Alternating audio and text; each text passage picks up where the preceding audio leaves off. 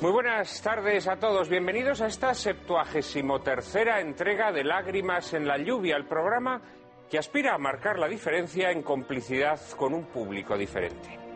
En vísperas del 2 de mayo, fecha en la que recordamos el levantamiento del pueblo de Madrid allá por 1808 contra el invasor francés, dedicamos nuestro programa a la llamada Guerra de la Independencia, en la que muchos españoles lucharon hasta la muerte, como leemos en el famoso bando de Móstoles, por el rey y por la patria, armándose contra unos pérfidos que nos quieren imponer su pesado yugo.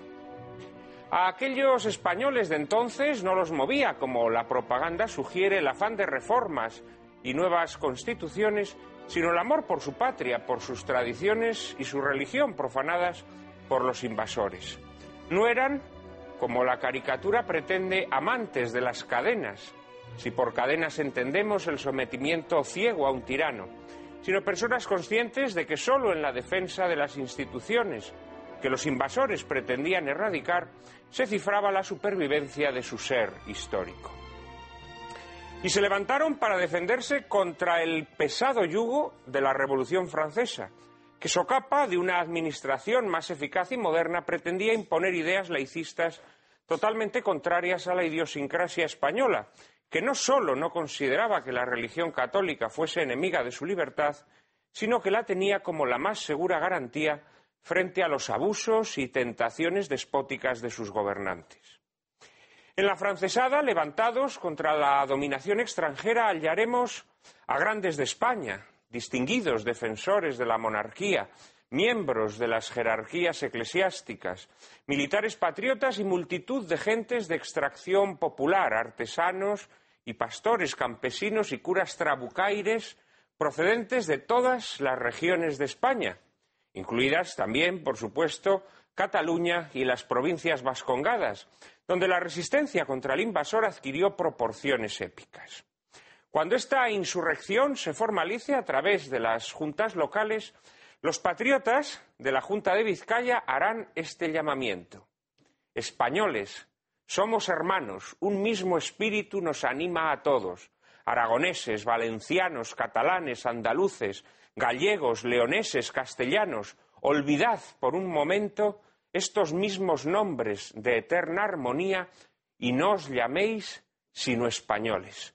Recibid como prueba incontrastable del espíritu que nos anima los holocaustos que ofrecen a la libertad española los Seguías, los Mendizábales, los Echevarrías y otros infinitos vascongados. Esa eterna armonía entre los pueblos de España, esta clara conciencia de pertenencia a una comunidad política ancestral, fue la que hizo posible la insurrección en medio del vacío de poder generado por el exilio del rey. Solo en un momento posterior, tras la convocatoria de Cortes Generales en Cádiz, la habilidad de un minoritario sector liberal lograría adquirir una relevancia que en principio no poseía hasta conseguir que unas Cortes, convocadas para prolongar la legitimidad del antiguo régimen, se transformaran en unas Cortes constituyentes que auspiciarían un cambio hacia un régimen nuevo. Y de este modo, a través de la Constitución de 1812, se produjo el triunfo de corrientes ideológicas que en cierto modo habían sido combatidas con las armas durante los años anteriores. Paralelamente y en medio del vacío de poder provocado por la guerra, en los reinos españoles de ultramar se desencadenó un proceso de emancipación alentado por igual por franceses y por ingleses, que si en Europa se enfrentaban disputándose la hegemonía en el continente, en América se aliaron para humillar a España y destruir su imperio sobre la llamada Guerra de la Independencia Española, sobre la índole de aquel levantamiento y sobre los procesos que entre 1808 y 1814 se desencadenaron, sobre la Constitución de Cádiz y la pérdida de las posesiones americanas, hablaremos hoy en compañía de Miguel Ayuso, José Sánchez Arcilla, Emilio de Diego y Javier Paredes. Les prometo un coloquio formidable, pero antes como siempre, María Cárcava les anticipa la película que lo ilustrará. Muy buenas tardes, Juan Manuel, y muy buenas tardes a todos ustedes. En esta tarde de domingo les proponemos que viajen con nosotros a la España de 1808 para ver La Guerrilla, película dirigida por Rafael Gil en 1973. A Gil, director muy querido en este, en este, programa, le debemos títulos inolvidables de nuestro cine como El Clavo, Don Quijote de la Mancha, La Guerra de Dios o ya en clave de humor Las Autonosuyas. El guion de La Guerrilla está basado en la obra teatral homónima de Azorín, adaptada por Bernard Rebón y Rafael Julián Salvia, responsable de guiones de películas tan celebérrimas como La Gran Familia, Atraco a las Tres o Sor Citroën. Manuel Parada, uno de los compositores cinematográficos más prolíficos de España, musicalizó esta cinta sobre temas de Beethoven y Tchaikovsky y José F. Aguayo, quien a lo largo de su dilatada trayectoria profesional llegase a trabajar a las órdenes de Buñuel en Viridiana o de Juan de Orduña en la arrebatada locura de amor, fotografía magistralmente la guerrilla. Encabeza el reparto un actor legendario de nuestro cine que trabajó con Rafael Gil en nada más y nada menos que 14 ocasiones. Seguro que desde casa habrán adivinado que nos referíamos al gran Francisco Raval, que aquí interpreta al Cabrero, líder de la guerrilla en un pueblecito de la Sierra de Madrid durante la invasión de las hordas napoleónicas. El cabrero, pese a su aparente rudeza, profesa un profundo amor hacia la jovencísima posadera Juana María, interpretada por La Pocha, que a su vez se enamorará perdidamente del coronel francés Etienne Saint-Amour, encarnado por Jacques Destup. A este triángulo amoroso lo rodearán ilustres nombres de nuestro cine de siempre. Rafael Alonso en el papel del cobarde Paco Salomón, José Nieto en el papel de Valentín, dueño de la posada, Eulalia del Pino como su atormentada esposa, Fernando Sancho como el tirano alcalde del pueblo, Luis Induni como el párroco del lugar, sumado por cierto a la guerrilla, y Charo López emplumada en el papel de la libertinadora. Pero seguro que Juan Manuel tendrá muchísimas cosas más que contarnos acerca de la guerrilla. Alguna más tenemos. El genial y prolífico Rafael Gil fue un director especialmente dotado para las adaptaciones literarias. Entre los autores que se atrevió a convertir en inspiración para sus películas figuran nombres ilustres de nuestras letras, como Miguel de Cervantes, Pedro Antonio de Alarcón, Benito Pérez Galdós, Venceslao Fernández Flores, José María Pemán o Enrique Jardiel Poncela, entre otros. En La guerrilla, coincidiendo con el centenario del nacimiento de José Martínez Ruiz, Azorín, Rafael Gil se sirve de su obra teatral homónima, estrenada en 1936, pocos meses antes del estallido de nuestra guerra civil, y en la que no resultaría descabellado buscar indicios del clima de zozobra e inseguridad que en España se respiraba por aquellas fechas. Azorín consideraba que la violencia es el pecado original de la humanidad y que la salvación del mundo no sería posible mientras no nos librásemos de ella. En la Guerra de la Independencia encontró Azorín el motivo idóneo para manifestar su rechazo a la violencia en general y también para plasmar las nobles actitudes superadoras de tal propensión. Así debe interpretarse la figura de la joven posadera Juana María, tal vez el único personaje enteramente positivo de la obra, cuyo amor y bondad lograrán transformar al coronel francés Etienne Saint-Amour. En derredor de Juana María veremos a una rica galería de personajes en los que se alternan las actitudes más nobles y las pasiones más crueles. Todos, a la postre, aparecen como víctimas del clima de violencia desatada tras la invasión napoleónica. En su versión cinematográfica, rodada en La Alberca y en Buitrago, Rafael Gil introduce variantes significativas. Así, por ejemplo, la intervención de los ingleses ausentes en la obra original o una mayor identidad entre religión y patriotismo que Azorín había preferido escamotear, tal vez porque el momento en que la obra fue estrenada no era proclive a estos acentos. Y también es novedad introducida por Rafael Gil la rivalidad amorosa que se entabla entre el Cabrero y Saint-Amour, que desde luego añade a la historia desgarro e intensidad dramática, y que brinda alguno de los momentos más cuajados de la película, como aquel en que el Cabrero le explica al coronel francés las razones por las que los españoles luchan contra los invasores, que se resumen en el deseo de seguir siendo españoles sin tutelas desnaturalizadoras. Solo este deseo irreductible explica el ardor con el que nuestros antepasados se batieron en aquellas jornadas de sangre vigorosamente retratadas en la guerrilla.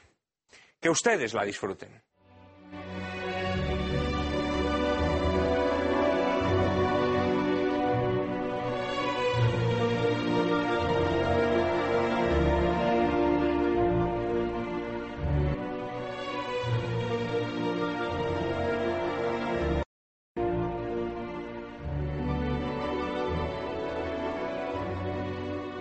Muy buenas tardes. Otra vez veíamos en la guerrilla que la resistencia al gabacho no hubiese sido posible sin la entrega de muchos esforzados patriotas dispuestos a sacrificar vida y hacienda en la común empresa de expulsar al invasor. En lágrimas, en la lluvia, también deseamos que este programa sea una empresa colectiva. Por eso hemos dispuesto una dirección de correo electrónico a la que nuestros fieles espectadores pueden hacernos llegar sus propuestas y sugerencias. Hemos recibido muchos correos esta semana, Cárcava. Pues muchísimos correos como cada semana, Prada. José María Gallard, por ejemplo, nos dice que le interesó enormemente la proyección de la película Soylent Green, Cuando el destino nos alcance, que ilustró el pasado domingo el coloquio que dedicamos a indagar en la cultura de la muerte.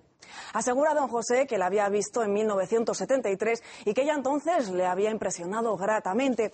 Y una experiencia muy similar con esta película de Richard Fleischer nos cuenta también un buen amigo del programa, Jesús Arapiles. A José Vázquez González de Orense le agradaría que dedicásemos una edición de Nuestras Lágrimas a abordar el amor y la vida eterna. Desde Cádiz, Javier Puerto desea que tratemos el estudio de la Segunda Guerra Mundial, propuesta a la que se suman esta semana Mariana Ripoll, Carlos Andrés Gómez y Pedro Estella.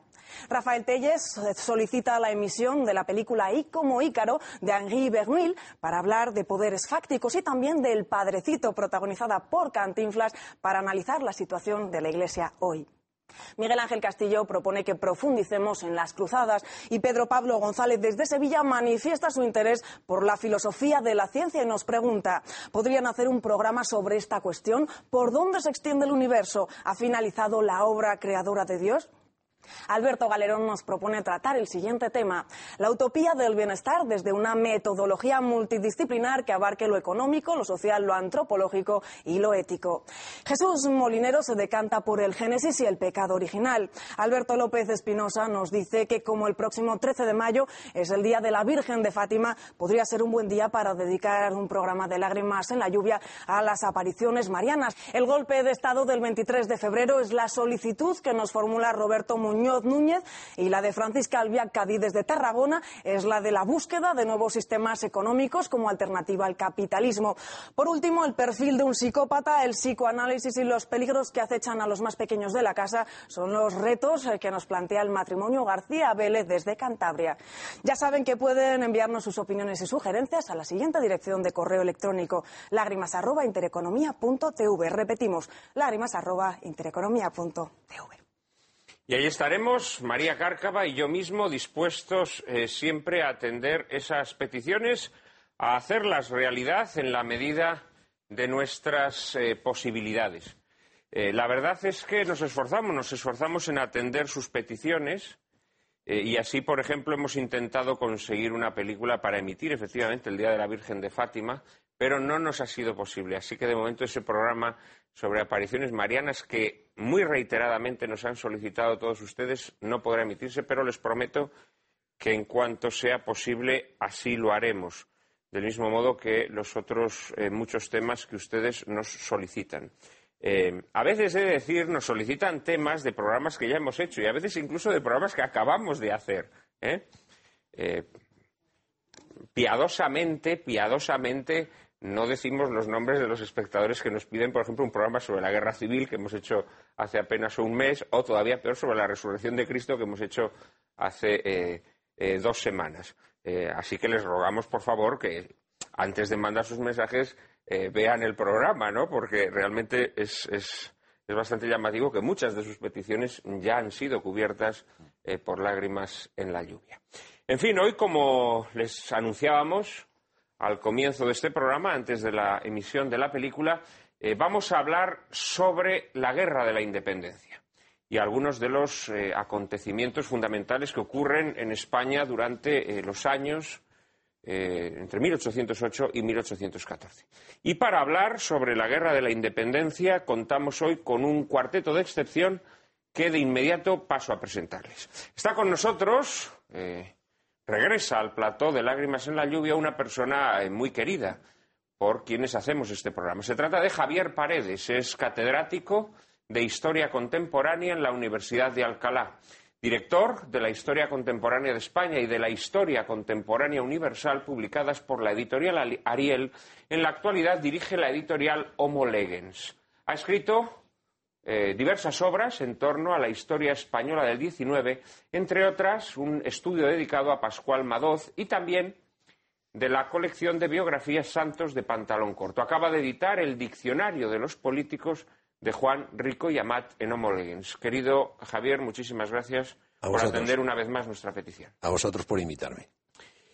Nuestro siguiente invitado, quizá muchos de ustedes lo recuerden porque estuvo ya con nosotros en un programa que dedicamos a la nación española. Se trata de Emilio de Diego, es doctor en Historia y Derecho, profesor de Historia Contemporánea de la Universidad Complutense, es académico de número de la Real Academia de Doctores de España y correspondiente de la Real Academia de la Historia. Presidente de la Asociación para el Estudio de la Guerra de la Independencia, es autor de obras como España, el infierno de Napoleón o Prim, la forja de una espada. Es también, junto a José Sánchez Arcilla, director del monumental Diccionario de la Guerra de la Independencia, que acaba de editar en la editorial Actas la Fundación 2 de Mayo. Querido eh, Emilio, muchísimas gracias, gracias por tu presencia hoy aquí. Ahora cuando terminemos la presentación os haré algunas preguntas sobre este benemérito diccionario que habéis eh, dirigido, que verdaderamente es una obra eh, imponente. Antes, como digo, vamos a seguir presentando a quien es ya un habitual de este programa y a quien todos ustedes conocen bien. Se trata de Miguel Ayuso, es miembro del Cuerpo Jurídico Militar, catedrático de la Facultad de Derecho de la Universidad Pontificia Comillas de Madrid y doctor honoris causa de la Universidad de Udine presidente de la Unión Internacional de Juristas Católicos y del Consejo de Estudios Hispánicos Felipe II, es director de la revista Verbo.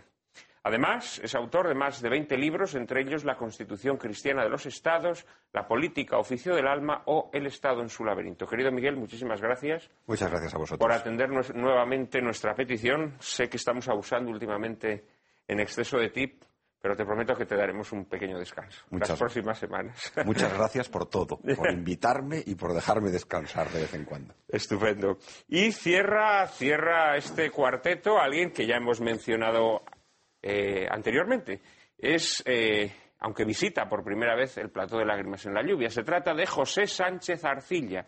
Es licenciado en Historia y doctor en Derecho, catedrático de Historia del Derecho en la Universidad Complutense, es director de la revista Cuadernos de Historia del Derecho, miembro de la Academia Portuguesa de la Historia del Instituto Internacional de Historia del Derecho Indiano, es autor de varios manuales de Historia del Derecho y de una Historia de las instituciones político-administrativas contemporáneas.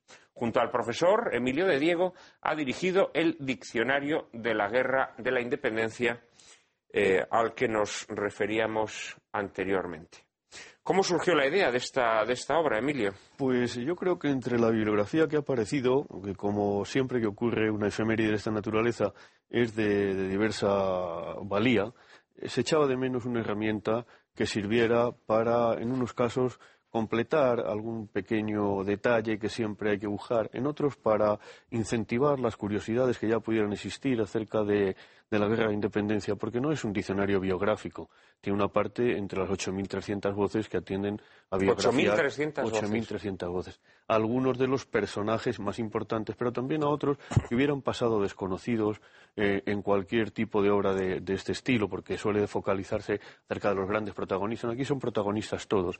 Pero además no solo atendemos a los protagonistas, atendemos al escenario, es decir, el espacio y el tiempo. Todos los elementos de la vida cotidiana que son eh, fundamentales para entender el desarrollo de lo que ocurre entre 1808 y 1814 y, cómo no, al libreto de esta, de esta representación dramática que tiene por escenario la península ibérica en las fechas que te decía. Yo creo que es un trabajo que quedará, um, así ha sido reconocido. Estamos muy satisfechos de las reacciones tanto de los profesionales como de quienes ya lo han adquirido y entiendo que aunque nos ha llevado un esfuerzo enorme, pues es una de esas ocasiones en las que se encuentra la gratificación del reconocimiento, incluso casi de inmediato, lo cual no es demasiado habitual. Pues es una obra, es una obra insólita, una obra eh, verdaderamente eh, espectacular, ¿no? Decías que no solamente están los grandes nombres. Yo antes, mientras logeaba, veía nombres de guerrilleros eh, sobre los que probablemente casi nadie tenga noticia, ¿no? Pues sí, de pocos... Están ahí extraviados en en, en la noche de- de- de- del olvido, ¿no? Mujeres, eh, eh, varios centenares, porque no son solo las mujeres que eh, desempeñan un papel de heroínas destacadas, no solo la Agustina de Aragón o la Clara del Rey de turno o la Manuela Malasaña, que también, pero hay otras muchísimas mujeres que, a modo de muestra de lo que podría ser algo, un universo inabarcable por los cientos de miles de personajes que podríamos haber incluido, representan bien lo que es el papel capital de la mujer en la guerra en todos sus aspectos. Pero luego hay, cuestiones, como decía antes, a través de los once apéndices que tiene el, el diccionario, en el que se recoge un material informativo imprescindible para entender incluso las obras de historia general o los relatos novelados. Antes me refería a Arapiles de Galdós. Nos habla de Salamanca, de las defensas de Salamanca, las mexicanas. Nosotros tenemos un, un apéndice en el que las cuestiones de poliarcética están perfectamente mm, diseñadas gráficamente, de una manera muy atractiva además, y todo el vocabulario técnico que conlleva. Pero las monedas, las, las unidades de peso, de medida, las distancias, los abastecimientos, eh, la sanidad, todo aquello que realmente comporta, como decía antes, el escenario en el que se desenvuelve la peripecia de 1808 a 1814. José Sánchez de Arcilla, muy buenas tardes. Buenas tardes. Eh, ¿cómo, ¿Cómo se repartieron el trabajo? Porque hay que decir que ustedes dos son los directores, digamos, de la obra, pero en ella han colaborado eh, muchos profesores, ¿no? Muchos expertos. Cerca de 50 profesores han, han colaborado y, bueno, y personas también como el caso de los de los apéndices de poliorcética, mm, persona, un arquitecto en este caso concreto, eh, Juan Antonio Arroyo, que se brindó, que es un, buen conocedor de la época, se brindó amablemente a hacer todas las láminas. Eh, mm, eh, en principio hicimos un, un reparto de, cuestiones que no podían faltar en el diccionario. Entonces, queríamos hacer un- un- una obra que fuera de obligada consulta para todo aquel que se quisiera adentrar en el estudio de la guerra. Hay recogidas más de 2.700 referencias bibliográficas sobre la guerra, es decir, cualquier persona que quiera empezar a ver lo que fue este fenómeno tan importante de nuestra historia puede empezar ahí a buscar unos primeros materiales.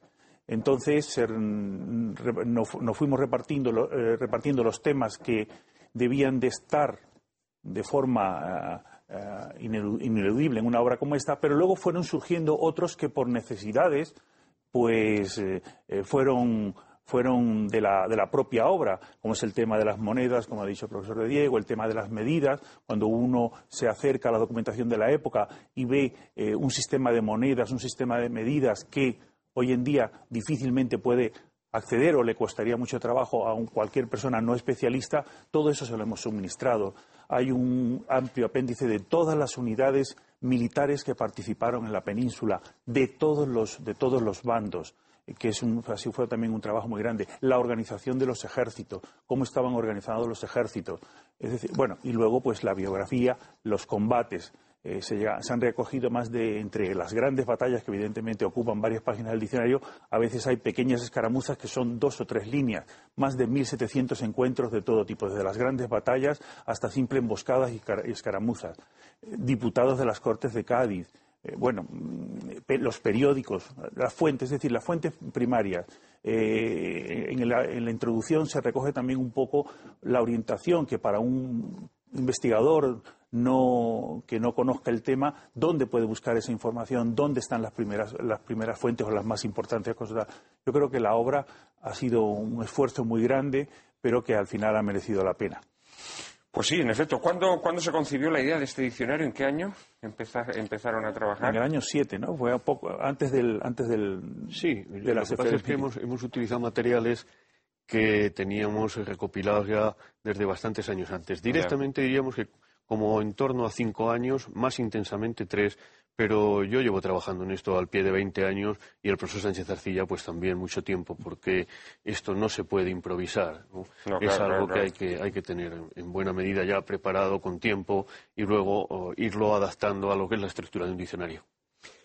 Pues ya lo saben nuestros espectadores, el Diccionario de la Guerra de la Independencia, una obra eh, colosal, un gran esfuerzo editorial dirigido por los profesores Emilio de Diego y José Sánchez Arcilla, hoy los dos aquí presentes en este programa de Lágrimas en la Lluvia sobre la Guerra de la Independencia. Antes de meternos directamente en el corazón de nuestro coloquio, si estaría bien que le dedicáramos algún comentario a la película que acabamos eh, de ver. Querido Javier, ¿qué te ha parecido La guerrilla de Rafael Gil? Pues... Me decías eh, que un poco afrancesada, ¿no? Eh, un pelín, ¿eh? Un pelín gabachilla, ¿eh? Eh, Pero al final el, el- el- el protagonista es el coronel, ¿eh? Es el que queda bien y tal. Pero lo que sí que me parece un acierto, mm, por lo que coincide con la realidad, es ese añadido que pone el director a la hora de Azorín, eh, como decías muy bien, eh, de esa catequesis inicial, eh, por una razón, por una razón. Porque claro, no podemos olvidar que los jacobinos han perdido y que ahora la revolución es girondina. ¿Qué diferencia hay entre una y otra? Porque claro, podemos tener la sensación de que Napoleón viene a España solo a ensanchar territorio nada más. Cuidado, cuidado. Pero claro, los jacobinos son unos radicales ideológicos. Es decir, no cedo ni una letra del programa. Los girondinos ceden en esa radicalidad porque son unos radicales geográficos. Es decir, le quito dos puntitos al programa, pero para llevar la revolución hasta el último rincón de España. De, de- perdón, de Europa. ¿eh? Y claro, lo que los españoles ven ¿eh? y lo que ve el clero, no podemos olvidar una cosa. El primer francés que cae lo mata un sacerdote en Carabanchel, en el mes de abril. El, el- el- el primer encuentro entre... ¿Por qué? Dice, bueno, pues porque los sacerdotes españoles han visto lo que es la constitución civil del clero, han visto los curas refractarios que han llegado hasta Alcalá de Henares, que los han recogido el, eh, eh, en, en Carlos IV, ya, se sabe, ¿no? Eh, Vamos a apoyarles, pero que no se metan en Madrid, no sea que lo cuenten y se vayan a enterar. Pero, pero bueno, esto, eh, ha- han visto lo que es la persecución religiosa y eso está muy bien descrito. ¿eh? Cómo se persigue a las cosas religiosas.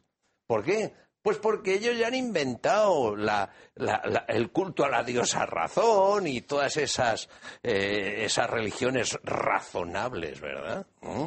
Entonces, claro, los españoles defienden lo que durante siglos han defendido. Por eso, y yo con esto acabo, no pude estar de acuerdo con la presentación que se hizo por parte eh, aquí, de la Comunidad de Madrid, de la Guerra de la Independencia, con el lema de el nacimiento de una nación.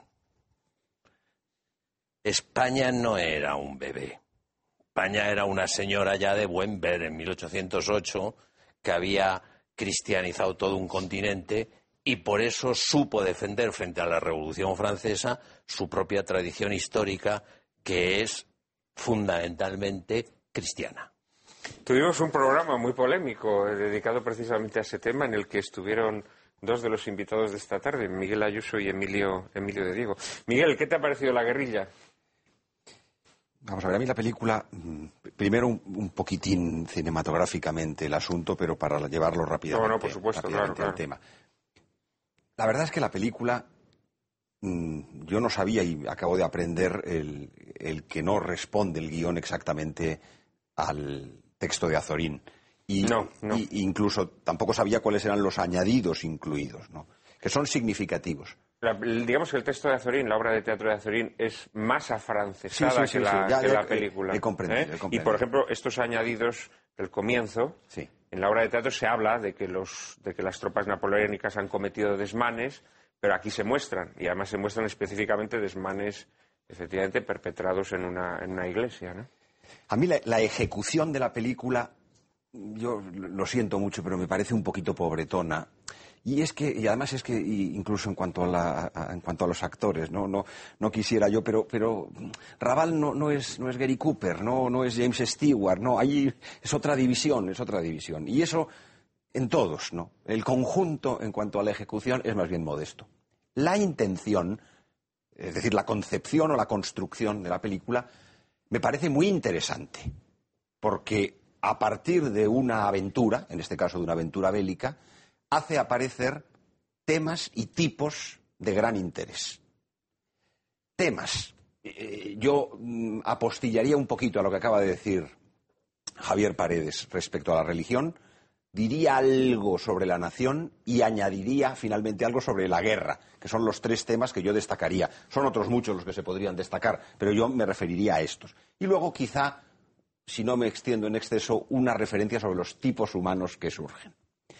En cuanto a los temas, eh, el tema religioso está, está en el inicio, está a lo largo de la película, pero está, y ahora lo comprendo todo con la explicación que tú nos acabas de dar, metido con calzador y de algún modo, no te digo que totalmente incoherente, pero digamos que no se no está presente la verdadera intención religiosa del conflicto, de la guerra, no está presente, eh, pero en cambio hay numerosos elementos religiosos. Es decir, el elemento religioso está abundantemente presente, pero no decisivamente presente. Lo cual yo creo que para la interpretación que voy a sostener de la motivación del conflicto de la guerra de la independencia implica una cierta traición.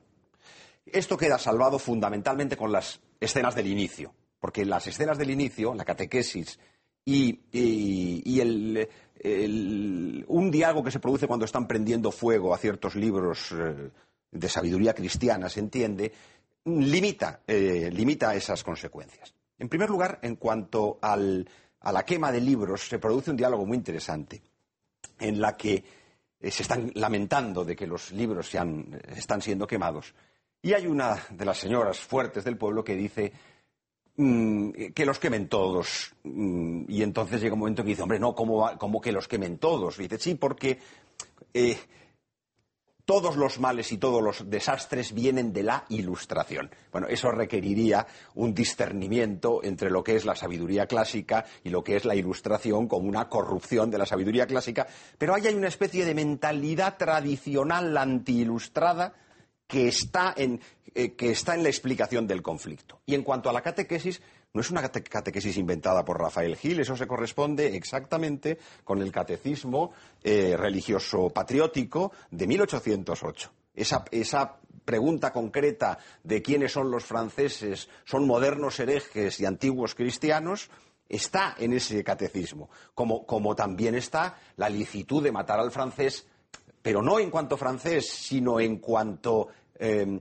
arrasador de la tradición católica española. Luego, eso con todos los defectos que tiene la inserción un poco forzada del elemento religioso en la película, me parece que con esas dos escenas iniciales se salva un poco el, tema. Todo lo demás son elementos digamos, no esenciales, pero todos interesantes, el, que, da gusto verlos en películas antiguas. El viático, el Ave María Purísima, son una gran cantidad de, aspectos, todos muy interesantes de lo que era un modo de vivir en el que la religión estaba permanentemente presente.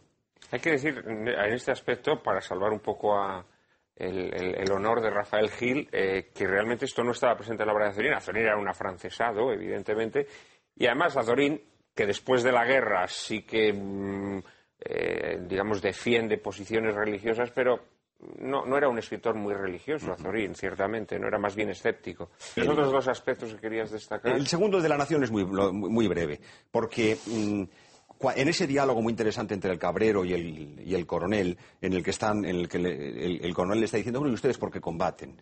Y entonces están, ustedes combaten por la Inquisición, ustedes combaten por un rey cobarde, ustedes combaten por el salvamento de, los, privilegios de las clases altas y acomodadas en España y en, eh, eh, Inglaterra. Y entonces ahí dicen, no, por, lo hacemos por la independencia. Este, este elemento puesto en conexión con una eh, con algunas escenas más atrás, bastante más atrás, en la que mm, se habla por primera vez de guerrilla que es como si no supieran lo que era el término guerrilla, incluso el término.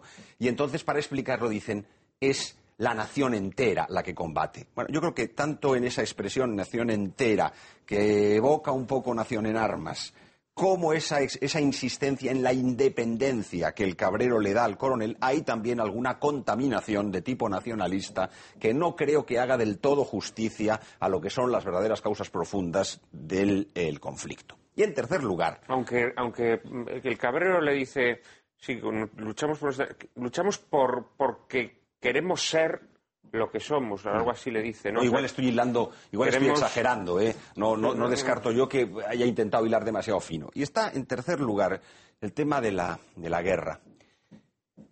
Se evidencia en la película no solamente eh, ese hecho que no me había pasado inadvertido tampoco de que el verdadero protagonista es el coronel francés, de que más allá de esas escenas iniciales que ahora me entero que están añadidas por, por, por Rafael Gil, en el resto los franceses se comportan de una manera ejemplar, incluso no ejecutan sumariamente, sino que hacen un proceso previo, les permiten incluso los auxilios espirituales, es decir, el comportamiento en todo caso es muy delicado. Pero queda algo, queda algo en el fondo, mm, casi de ideología pacifista, avant la lettre.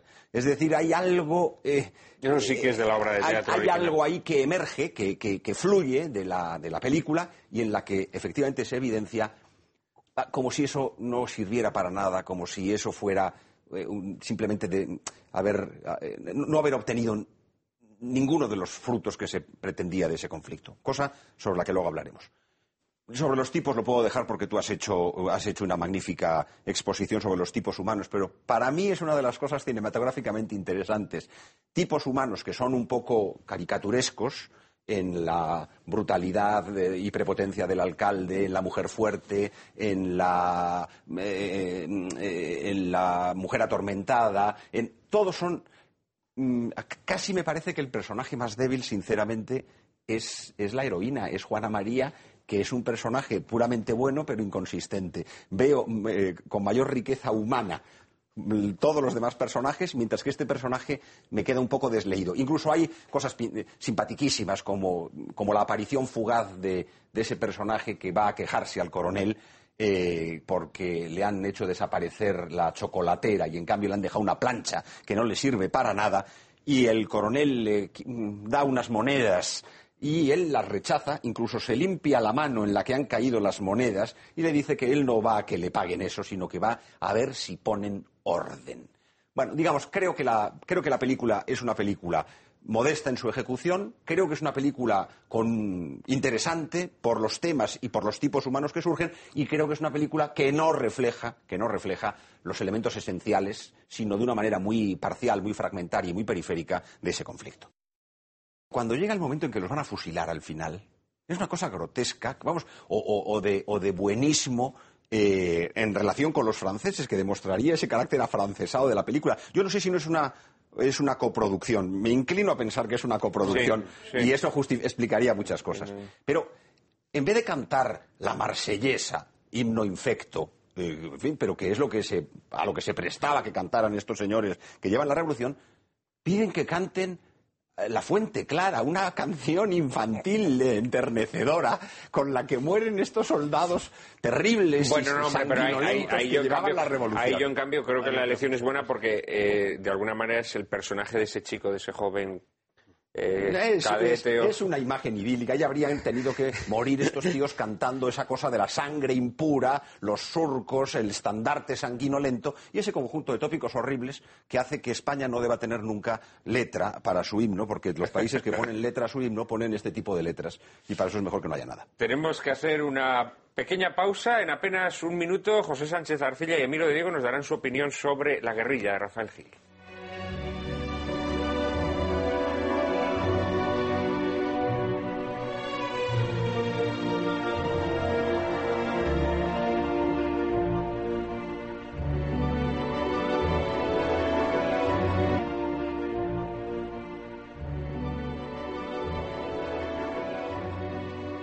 Buenas tardes otra vez. Estamos en esta tarde de domingo eh, dispuestos a hablar sobre la guerra de la independencia.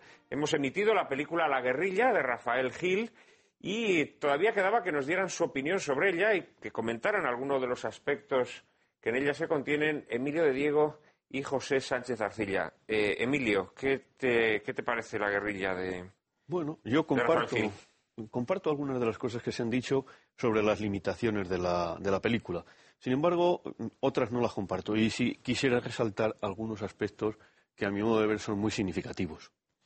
es muy significativo el que el coronel se llame Saint-Amour. Porque al final no es el coronel, es el amor el que triunfa ahí. No es casual que de entre los ahorcados, el que es ahorcado, el que fallece, porque a los otros les liberan a tiempo, es don Alonso, Alonso, que es el que está a favor no de la ilustración, sino de las ideas, del, del, del ayornamiento, de la puesta al día, no de la ruptura con el pasado, ¿eh? sino de la instrucción, diríamos. Es un poco el, el Quijote del, de la película. El Cabrero es un personaje eh, con multitud de limitaciones, que da una visión, además, bastante ajustada de lo que fue la guerra. La guerra fue un ejercicio de patriotismo, la guerra fue un ejercicio de sacrificios enorme, pero la guerra también hizo a muchos de estos personajes, les hizo eh, desarrollar una carrera militar y alcanzar unas posiciones sociales enormemente importantes. Hay colaboracionistas. ¿Cuántos millones de españoles colaboraron con los franceses porque tuvieron que adaptarse a la situación? Pues hubo muchos también, no entusiastas de la causa francesa, pero que vivieron bajo esa situación. La reacción del clero. Ciertamente, yo creo que uno de los debates que se han tratado de suscitar, a mi modo de ver, de una manera un poco simple, es el si la guerra de la independencia fue una guerra de religión o no. Dicho así como para tratar de mantener que la Iglesia se opuso con armas y bagajes a... No, hay una parte de la Iglesia española que no se opone, que es colaboracionista, que es afrancesada y que viene de antes de la guerra de independencia. Sin embargo, el componente religioso es absolutamente capital y Napoleón comete un enorme error, que es este, el de ir atropellando todos los símbolos de la religión. Lo que yo me atrevo a denominar como la pedagogía de la TEA hizo más por la causa española patriota ¿eh? que todos los discursos pacifistas de José I, que no lograron neutralizar ese efecto que percibía el español de atropello a sus creencias, de atropello a su fe, de atropello a su religión. Otra cuestión. Hay otro personaje ahí que en un momento, el cabrero, le dice al inglés, al francés, perdón, por qué combaten. Eso es un trasunto casi literal de la carta de Sebastiani a Jovellanos y de la contestación de Jovellanos a Sebastiani. De manera que eso lo ha copiado Azorín prácticamente. Nosotros no combatimos por la Inquisición, ni por la nobleza, ni por el oscurantismo. Nosotros combatimos por nuestra patria, por la independencia de España, por querer ser como somos, por querer ser españoles de una manera determinada. Eso lo ha copiado eh, Azorín de Jovellanos. Y a partir de ahí, pues luego yo creo que la película tiene algunas cosas que son eh, corregibles en cuanto a algún pequeño error eh, de situación histórica, alguna puesta en escena que no se corresponde desde el punto de vista de las músicas locales, del bailar sevillanas en una eh, posada castellana, del armamento, aparece un señor con una escopeta paralela del 12, en fin, una serie de cosas que se pueden. Pero en general una política es una película relativamente digna en la que todo o casi todo resulta, resulta comprensible. No exagera tampoco la nota sobre la guerrilla. Yo creo que ese es otro debate también falso. La guerrilla, bueno, la guerrilla fue un elemento clave, clave para conseguir el triunfo. Pero se puede condensar el papel de la guerrilla en una frase. ¿La guerrilla ganó la guerra? No. ¿Sin la guerrilla se hubiera ganado la guerra? No. Yo creo que ese es un, juicio bastante equilibrado. La guerrilla tuvo una contribución importante al desgaste y en al desgaste del enemigo y en consecuencia al éxito final. Pero la guerrilla por sí sola no ganó ninguna batalla de mediana entidad, ni siquiera de, pequeña entidad porque no es eso, no es, no es, un cuerpo, no son unidades para ese tipo de enfrentamiento. De verdad que yo creo que eso está, está, bastante bien visto. El papel de los ingleses, decías, es que los guerrilleros en gran medida, aparte de la actuación mm, lógica que todos conocemos, tuvieron una relación muy importante con Wellington, al que le pasan información permanentemente. Hay incluso quejas de las autoridades españolas de que los guerrilleros le pasan la información a Wellington en ocasiones antes que a las propias autoridades españolas, porque Wellington procuraba mantener esos lazos, procuraba pagarlos, distinguirlos, considerarlos, mientras que las autoridades españolas no vieron siempre con buen ojo a la guerrilla, trataron de controlarla siempre como tendremos ocasión de comprobar. En fin, que en conjunto la película me parece una película de cierto interés, con limitaciones evidentes y, con algunos aspectos pues, pues, pues mejorables estables, la propia la, incorporación del sacerdote a la, guerrilla, pues está claro, porque el esfuerzo mm, del clero en combatir, pero en combatir con las armas en la mano, es tremendo y sobre todo en el plano de la guerrilla, como espero que también podamos ver, hay partidas de cruzada compuestas por religiosos, hay multitud de partidas guerrilleras dirigidas por, por, frailes, por, por, curas, por todo tipo de, clérigos ordenados en mayor o menor eh, nivel. Es decir, que la actuación del clero fue enorme y el, el componente religioso enorme. La llamada de Pío VII guerra evidente. Ahora, ah, la simplificación un poco de que esto fue una especie de guerra entre la Iglesia española como tal, y eso mm, mm, yo creo que no se ajusta en, en, realidad a lo que sucedió. Pero ¿en qué proporción, en qué proporción se puede decir que hubo una iglesia colaboracionista? Hubo una iglesia colaboracionista, sobre todo, es que hay que tener la heterogeneidad, aparte de la complejidad, las dos cosas, de un proceso como este y el de la propia guerrilla, durante seis años en el que no hay frentes estables, en el que hay regiones de España que estuvieron ocupadas prácticamente seis años, otras apenas unos meses, otras un par de años, otras. Entonces, la, relación de la población civil con la guerra fue muy distinta. La guerrilla se sustancia, en buena parte, en esta relación de la población civil con los, con los abusos de los franceses y la respuesta a esos abusos. Donde apenas hubo presencia de los franceses, la, acción de los guerrilleros no es que no fueran necesarias, es que, es que no se produjo por multitud de circunstancias. El colaboracionismo eclesiástico fue minúsculo. El colaboracionismo, no, no, mira, en, en, eh, Muy poco importante, el obispo de Córdoba haciendo aquella, no, no, aquel famoso empecemos, sermón. Empecemos por jerarquías de, mayor nivel. No, no solo es un obispo, no. Hay una parte del clero que colabora. Con entusiasmo, te vuelvo a decir, como, como colaboradores civiles que hubo, pues seguramente en gran parte no. Ahí es un fenómeno minoritario, minoritario. Pero es que para mí, fíjate, que todavía eso es secundario en relación con lo fundamental, que el componente religioso, el entender que estos atropellos había que, que rechazarlos porque atacaban a tu propia manera de ser, eso es lo fundamental. Y ese componente religioso sí, que es capital de la Eso es desencadenante. Más que la cosa institucional, ¿me entiendes? Sí, no, yo, una, estaría cuestión de... sentimiento religioso. Cuando yo, entre los errores de Napoleón, en, España, el infierno de Napoleón, enumeré 12 o 14, no lo hice a posteriori, que es muy fácil caer en una especie de anacronismo y decir esto lo hizo mal, no, sino que él había dicho que había que tener con la Iglesia un tipo de relación, pues, y fue cometiendo error tras error para enajenarse el sentimiento religioso de los españoles. Sí, yo estaría de acuerdo que es más importante el factor de motivación, eh, de creencia, que, eh, digamos, la actitud institucional. Con todo, con todo, eh, el conflicto está lleno y el periodo está lleno de declaraciones de parte de sectores importantísimos del episcopado, la pastoral de los, obispos refugiados en, en Mallorca, por poner un ejemplo, y se podrían poner otros muchos, en los que la generalidad del, estamento institucional eclesiástico eh, se situó en la lucha contra, los franceses. Ahora bien, yo lo que creo es que no solamente es el sentimiento religioso herido el que está en la motivación, sino que es mucho más, es una defensa de un modo de vida, que es el, modo de vida del antiguo régimen.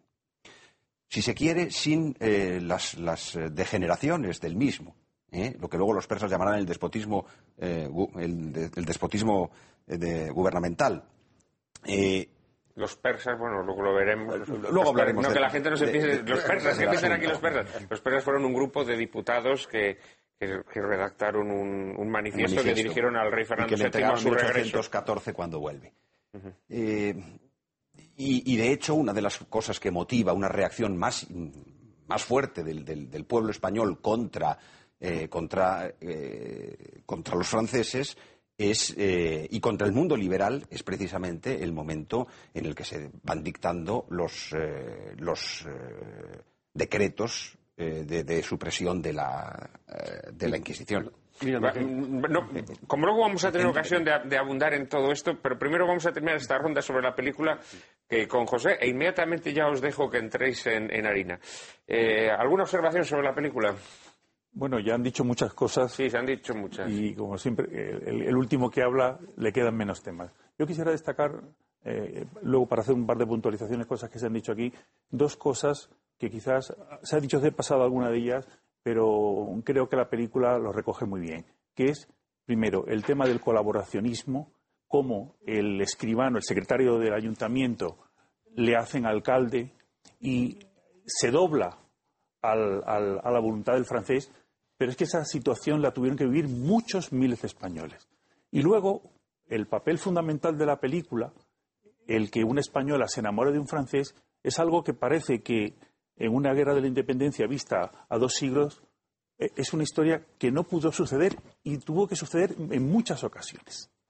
Es decir, ese, ese, y la situación en que quedaron, esa, dejando a un lado el papel de la, ah, de la, de la otra, de la, vamos, de la otra actriz que, que hace Charo López, que, hace Charo López, que digamos que es una mujer poco, exactamente y que va con unos y con otros, que luego aparece emplumada. La protagonista, que es una persona buena por naturaleza, que es la persona más cándida, se enamora de un francés prácticamente a primera vista, y es que esa situación se debió de dar en muchas, en muchas, en muchas localidades, en muchas ocasiones. Y eso mm, yo creo que es un aspecto importante. Lo mismo del colaboracionista por la fuerza. De lo, que se encuentra que tiene que ser alcalde por, por, miedo. Él dice que es por miedo, pero otras veces es el que tiene que vender mm, comida a los franceses porque si no, no puede vivir. El que tiene, es decir, esa España ocupada o esas zonas de España ocupada que tienen que convivir con los franceses durante muchos años, esa situación se tuvo que dar con mucha frecuencia y es una realidad, lo mismo que sucedió luego en la Segunda Guerra Mundial con los franceses en Alemania, etc. Yo creo que nosotros nos portamos mejor que los franceses durante la Segunda Guerra Mundial, no obstante. Eh, con respecto a, lo que había señalado el profesor de Diego de la carta de Sebastián y a Jovellanos, como luego va a salir el tema, no solamente luchaban eso, sino también dice Jovellano en su carta, y por la Constitución, por nuestra Constitución. Para Jovellanos ya había una Constitución en España antes de la de 1812. Con respecto al, papel de la Iglesia, mm, solamente unos, datos que nos pueden dar. Mm, creo que fue en Sevilla, donde un dominico, me parece que se llama eh, Pradilla o algo así, levantó una partida de guerrilleros franceses, o sea, afrancesados para luchar contra los guerrilleros españoles.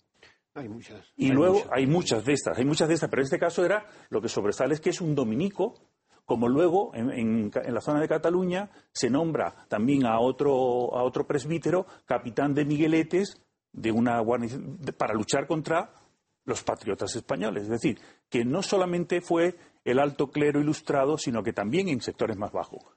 Si no Pero reconoces que fue, fue una minoría. Una minoría, sí. Un, dato más anecdótico.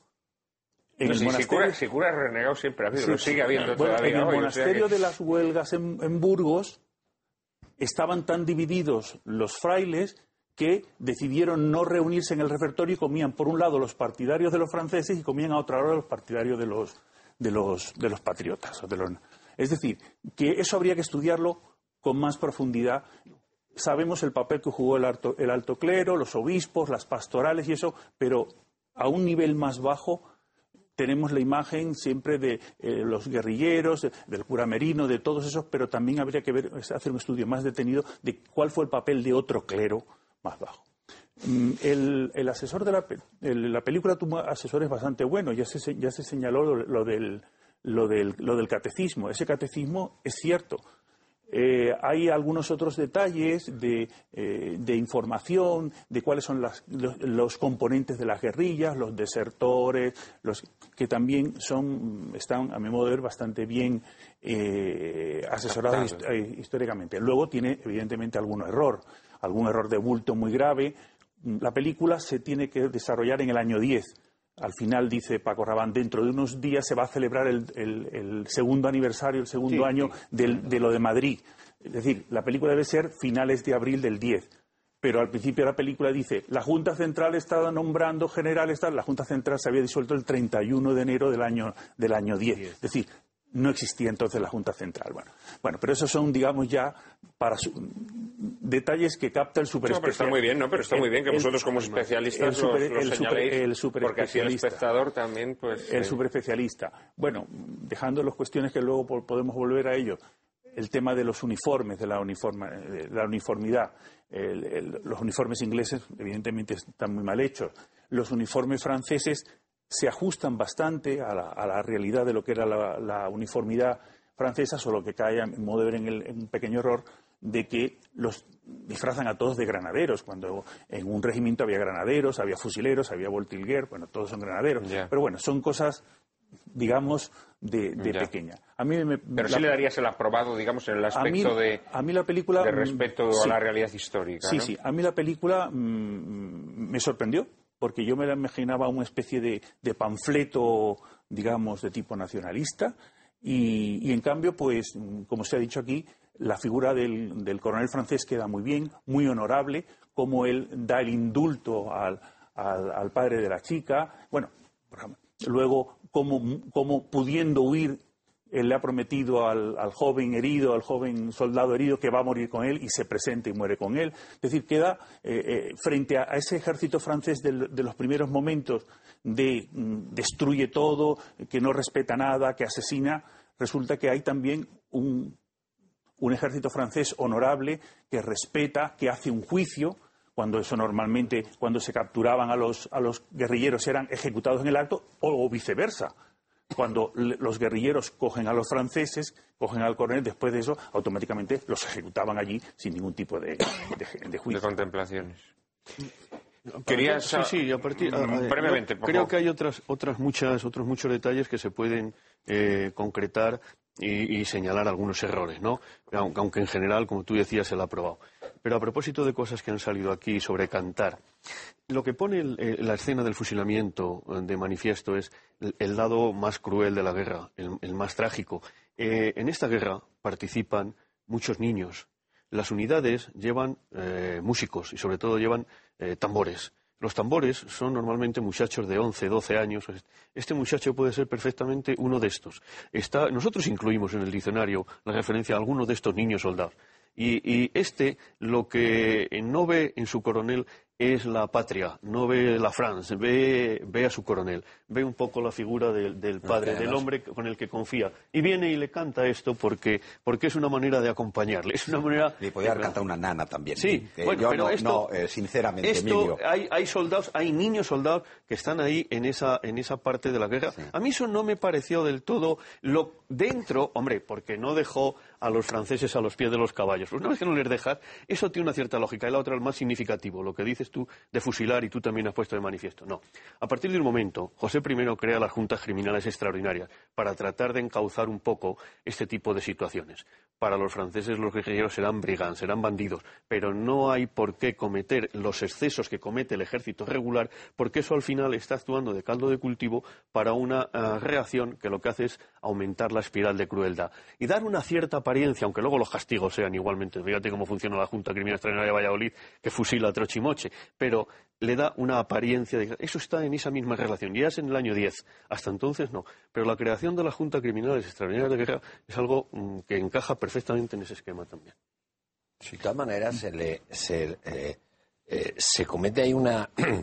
eh, yo he dicho que, que queda bien y que queda y tal, pero yo no estoy de acuerdo con que con que quede bien el coronel. ¿eh? O sea, Es otra cosa. A, a mí incluso hasta me ha sentado mal. ¿eh? O sea, que el protagonista sea el coronel francés. Porque además hay una contradicción. Es decir, oiga, eh, toda esta gente que es tan honorable y que te hace juicios, dice, oiga, pero si cinco minutos ha estado saqueando la iglesia y estos son los mismos que después en Zaragoza se van a llevar de manera miserable el tesoro de la Virgen del Pilar. Es que son los mismos, o sea, es que de honorables, eh, eh, eh, de, honorables, eh, y, sobre todo una cosa, si es que, por, por incidir en una cosa que decías tú ahí, si es que encima son apátridas, porque ahí venían italianos, franceses, claro, que es que, que esa es otra de las cosas que hizo Napoleón para crear su imperio, la sangría demográfica que costó montar un imperio con gente joven, que, que, que es que la grandeza de la Francia eh, eh, le, le- le venía grande y en el momento real diría, bueno, pero ¿qué pinto yo aquí? Muriendo por, por, por Napoleón. Eh, De todos modos, yo creo que en la película hay. eh, lo que mueve, yo creo, a muchos de los personajes no es otra cosa que la venganza. El coronel se ofrece voluntario al general para hacer la misión porque su hermano así- ah, lo habían Sí, matado. Es sí. decir, se mueve por la Sí, venganza. bueno. Paco Rabanne, eh, Raval, en, el último- en la última escena, cuando van a fusilar, a fusilar a los franceses, parece que en un determinado momento se emociona y, y el espectador espera que no los fusilen a los franceses, que, que actúe ahí la, la, mis- eh, la Ya, conmiseración. sido- Exactamente. No, el cabrero, Sí, sí, no, el cabrero no, los, no los manda a fusilar por, a- por, a- por ansia de venganza, ¿eh? Sí, pero No lo parece no, no, no, no, no, no. hágase lo que se debe hacer. Sí, claro, pero por, lo, lo por dice un momento, pesar. La ley de la guerra. por un momento mm, él le, le emociona esa, esa actitud de que ha tenido el, el coronel y yo creo que acto seguido él piensa, como el coronel le ha dicho, tú no vas a ser eh, ya eh, por Juana María, eh, porque ha sido mi, etcétera, es cuando dice, hágase lo que se tiene que hacer. Pero esa, la cara de, de Paco Raval, yo creo en ese está, por un, en un, por un momento dice, les va a perdonar, pero luego él piensa lo mal que ha dicho y no, que se haga. También un poco, pero, pero más por la venganza. Tampoco podemos jugar la película como el diccionario de, la, de la guerra de la Claro, claro, claro, claro. Es una película, ¿no? Sí, pero la- pero la- claro, las películas tienen también sus mensajes y los Ya, ya, actores pero- mandan sus pero mensajes yo- con sus Sin interpretaciones. duda. Y el mensaje es de edulcorar Un poco, sí, sí. al, el- Sí, sí. al ejército francés. Exacto, exacto. Esa es la, eso es Pero lo eso que, es por lo de la sí, eso es lo que coproducción, emerge. entonces, Bueno, yo más bien diría, más bien diría, para ser exactamente justos, yo diría que se denuncian las tropelías que el ejército francés comete, pero al mismo tiempo se dice, hasta en los cuerpos u organizaciones más criminales puede haber personas nobles. No, porque aquí es y el- luego es el- eh, inmediatamente es, el como contraste. Sí, hombre, sí, pero como contraste a esa eh, como contraste a, esa- a esas tropelías, no se presenta a un hombre que, aun hay- perteneciendo a ese cuerpo militar, sin embargo es noble. Yo así lo interpreto, ¿no? Y yo creo que esta es la lectura. Es que además coincide eso, en esas fechas eh, se hizo una comisión hispano-francesa, ¿eh? que quizás sea parte de la clave. ¿eh? Y bueno, y, y- y se juntaron una serie de, de- de profesores españoles afrancesados, ¿eh? Eh, afrancesados de entonces, ¿eh? de- del siglo XX. Para quitar las cosas y las asperezas y, eh, eh, y dice, bueno, ya no les vamos a llamar gabachos. Pero ¿eh? si el franquismo ya no celebraba ni siquiera ¿Eh? la victoria del 39 como para celebrar la No, no, victoria no, del El 2 de 1800. mayo se celebraba cuando yo era muchacho, no había escuela, el 2 de mayo era fiesta nacional. Bueno, yo creo que hemos ya hablado mucho, mucho de la película. Vamos a hacer una pequeña pausa y en apenas un minuto estaremos nuevamente con todos ustedes.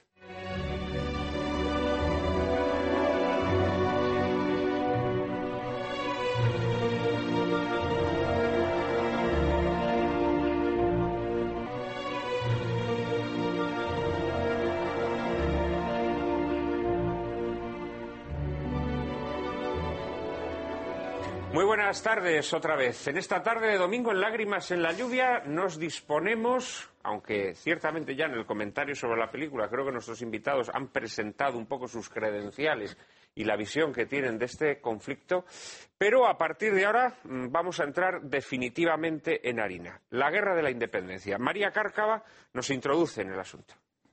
Durante el primer tercio del siglo XIX tiene lugar en España el tránsito del antiguo régimen al régimen liberal contagiado por el virus de la Revolución Francesa.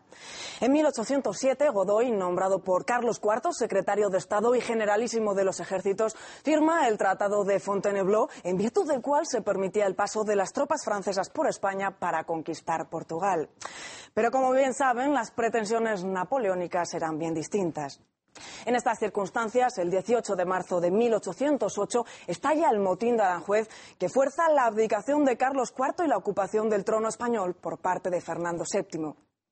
La manera irregular en la que se había producido el relevo en la corona obliga a Fernando VII a buscar su legitimidad en Napoleón. Así se explica que no le fuera difícil a Napoleón atraer hacia Bayona a la familia real, donde consigue que ambos monarcas renuncien a la corona en su favor. Napoleón termina entregando la corona española a su hermano José y promulgando una carta otorgada de corte moderno en Bayona. Estalla entonces en Madrid el 2 de mayo un levantamiento popular contra los invasores que será cruelmente reprimido por Mugat.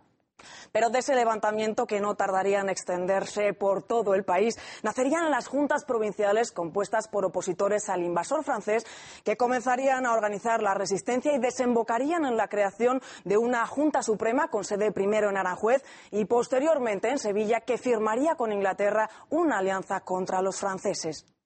La guerra contra Napoleón no fue simplemente una guerra política, sino también una guerra nacional, una guerra de guerrillas, ya que todo el pueblo fue partícipe de ella. Es cierto que en un principio la guerra parecía favorable al ejército napoleónico, superior en número de hombres, en la preparación de sus cuadros de mando, en la rapidez de sus movimientos y en sus armamentos. Pero derrotas como la de Bailén en julio de 1808 cambiaron pronto el curso de la guerra que, sin embargo, no concluiría hasta 1814 con el regreso de Fernando VII. ¿Cómo fue posible vencer a los franceses? ¿Quiénes fueron los personajes más intrigantes? ¿Quiénes los más heroicos en aquella guerra de la independencia? ¿Quiénes los afrancesados? ¿Qué hubiese sido de España bajo el dominio napoleónico? Y a estas preguntas supongo que les darán respuesta nuestros invitados de esta tarde. Bueno, son como siempre muchas, eh, somos muy ambiciosos y luego muchas cosas se quedan en el tintero, pero seguramente que nuestros invitados de hoy eh, tratarán de darles respuesta. Vamos a empezar con, eh, con José Sánchez Arcilla. ¿Qué, visión panorámica daríamos de esta, de esta guerra? Bueno, visión panorámica, en primer lugar, yo creo que la guerra de la independencia, que nosotros la estudiamos como un fenómeno muy, muy nuestro, no se puede entender sin lo que es todo el, todo el mundo napoleónico y toda la visión mm, que tiene Napoleón sobre Europa, en donde España ocupa un lugar más dentro de ese puzzle y toda la guerra está condicionada por factores mm, externos, es decir, por cuestiones que se producen en, Europa, eh, incluso pues en un determinado momento cuando mm, previamente se, establece la alianza eh, francesa, Napoleón, con Carlos IV para pasar los ejércitos a, Portugal. Hay en algún momento, en, que eso Napoleón lo llega a saber, en donde Godoy está dispuesto a cambiar de bando, a cambiar de bando, y eso no se lo va a perdonar nunca Napoleón a Godoy, porque Napoleón se entera, está dispuesto a cambiar de bando, a dejar la alianza con, con Francia y cambiar la alianza con Inglaterra. ¿no? Entonces, muchas veces nosotros estamos acostumbrados a ver el fenómeno como una cosa muy particularizada y toda la guerra hay que también conectarla con lo que está sucediendo en el mundo napoleónico, lo que está sucediendo con Alemania, no digamos ya cuando se produce la invasión de Rusia, que eso determina que 100.000 hombres que estaban operando en la península se los lleva a la Gran Armée. Es decir, creo que para comprender mejor el fenómeno hay que también globalizar el fenómeno a lo que es todo lo que es la Europa napoleónica. Esa es un primer, un primer, eh, una primera consideración. Y luego, pues tener en cuenta también muchas veces eh, las cuestiones de tipo jurídicos que a veces, pasan por alto. Eh, todos sabemos que a raíz del motín de Aranjuez, Carlos IV abdica en su hijo, pero es una abdicación totalmente forzada por las circunstancias, por un motín. Carlos IV eh, es un hombre con una personalidad cobarde y cuando él ve el motín, automáticamente lo que recuerda es lo que ha sucedido en Francia y ya ve la cabeza del rey en la guillotina rodando por el suelo, entonces abdica sin ningún tipo de formalidad jurídica. Y esa abdicación es admitida por todos los españoles sin ningún problema. Luego se produce el enfrentamiento, de nuevo el padre y el hijo, Carlos IV ve que no hay ningún, ningún problema, que no ha pasado nada, que lo único que ha sido se ha, se ha capturado a Godoy, y da marcha atrás. Da marcha atrás incluso yo creo que eh, inspirado por, por los propios franceses porque dicen que Napoleón le va a apoyar a él. De hecho, Napoleón no reconoce en ningún momento la abdicación ni reconoce a Fernando como rey.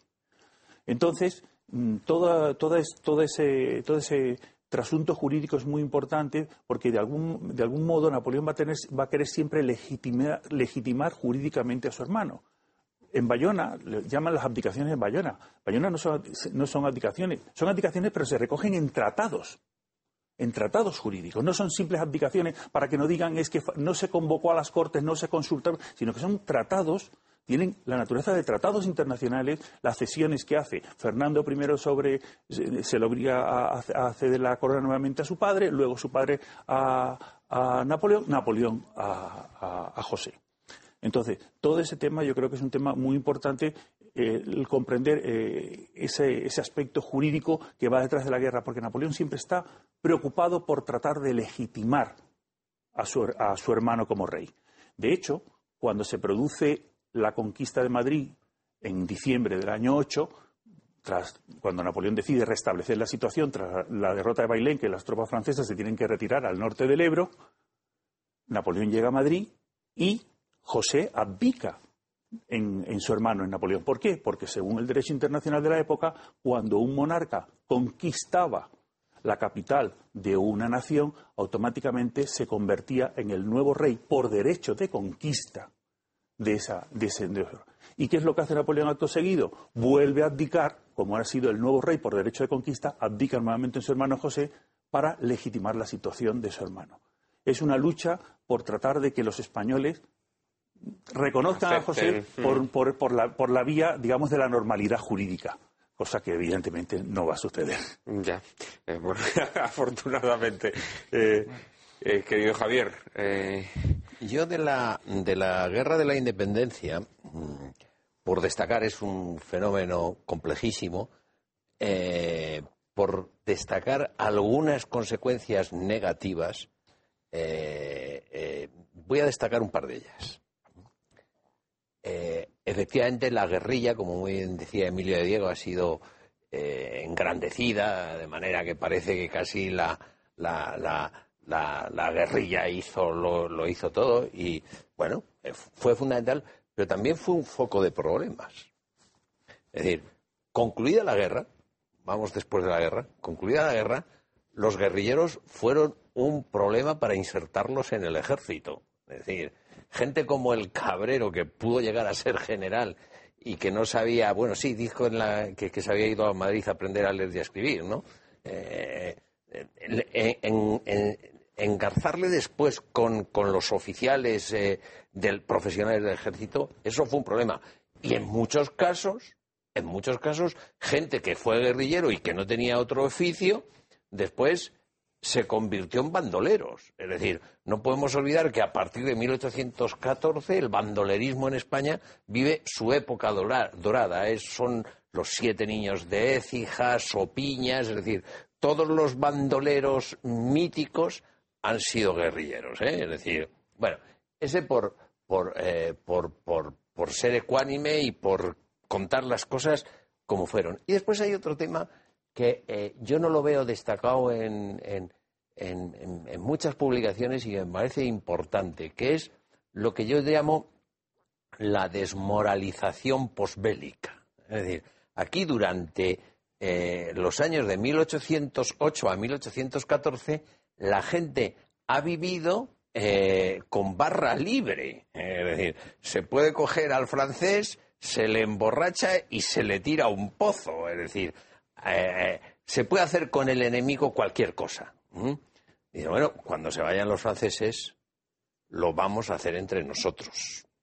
¿eh? Es decir, esa desmoralización, eh, que además está inserta en ese clima, no podemos olvidar que es la, la época del romanticismo, donde la individualidad genera todo un desenlace de, de acción, es decir, lo que yo hago es lo bueno y encima, oye, si lo que yo hago no es que sea lo bueno, es que encima hemos ganado al emperador, o sea, que es que nos ha dado la razón, pero claro, al margen de cualquier norma moral.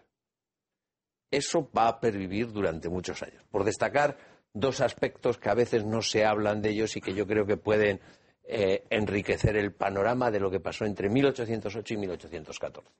Emilio de Diego.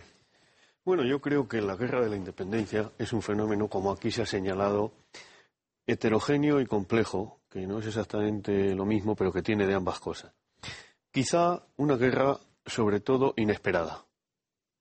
Napoleón, cuando interviene en la península, como ha señalado bien el profesor de Cerdilla, dentro de un proyecto de guerra económica contra los ingleses y de una cierta desconfianza sobre los españoles, la maniobra de Godoy es de octubre del año 6, pero bueno, desde ese momento ya Napoleón ha decidido que, los Borbones son aliados dudosos, en cuanto que haya una oportunidad, pues intervendrá en España.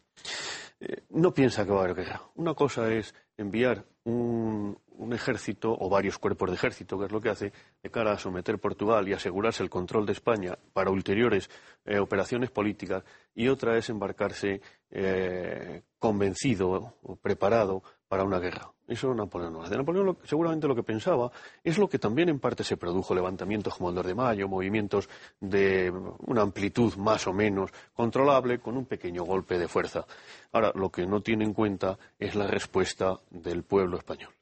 Y no la tiene porque él lo mismo lo confesaría. Él tiene una idea de España a través de unas élites dirigentes que se han demostrado francamente pues muy, muy endebles desde el punto de vista moral, sobre todo.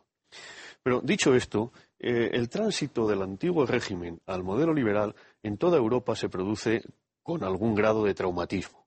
En España, especialmente traumático. Porque la guerra de independencia fue el hecho más eh, costoso en términos eh, de vidas humanas, o por lo menos de huella demográfica, que es un concepto que ahora se utiliza más, de todos cuantos hemos sufrido en nuestra historia. Y apuntando ya un poco hacia las consecuencias, también en el terreno espiritual. No solo porque hubiera un bandolerismo de retorno, sino, como bien apuntaba eh, el profesor Paredes, porque hubo una nueva cultura de la vida y de la muerte, una hipervaloración de la, de la muerte y un cierto desprecio de la vida. ¿eh? Acostumbrados a seis años de vida irregular, como decía Pavón, se pasa de la, guerra, de la paz a la guerra en un día, pero de la guerra a la paz no, se pasa a un alto el fuego, a un cese de hostilidades. Por tanto, marca durante décadas, durante décadas, marca la psicología colectiva del pueblo español en gran medida. Es decir, es seguramente... A lo mejor durante siglos. A lo mejor durante siglos. La, impronta cultural más importante que se produce en la contemporaneidad deriva de la guerra de 1808-1814.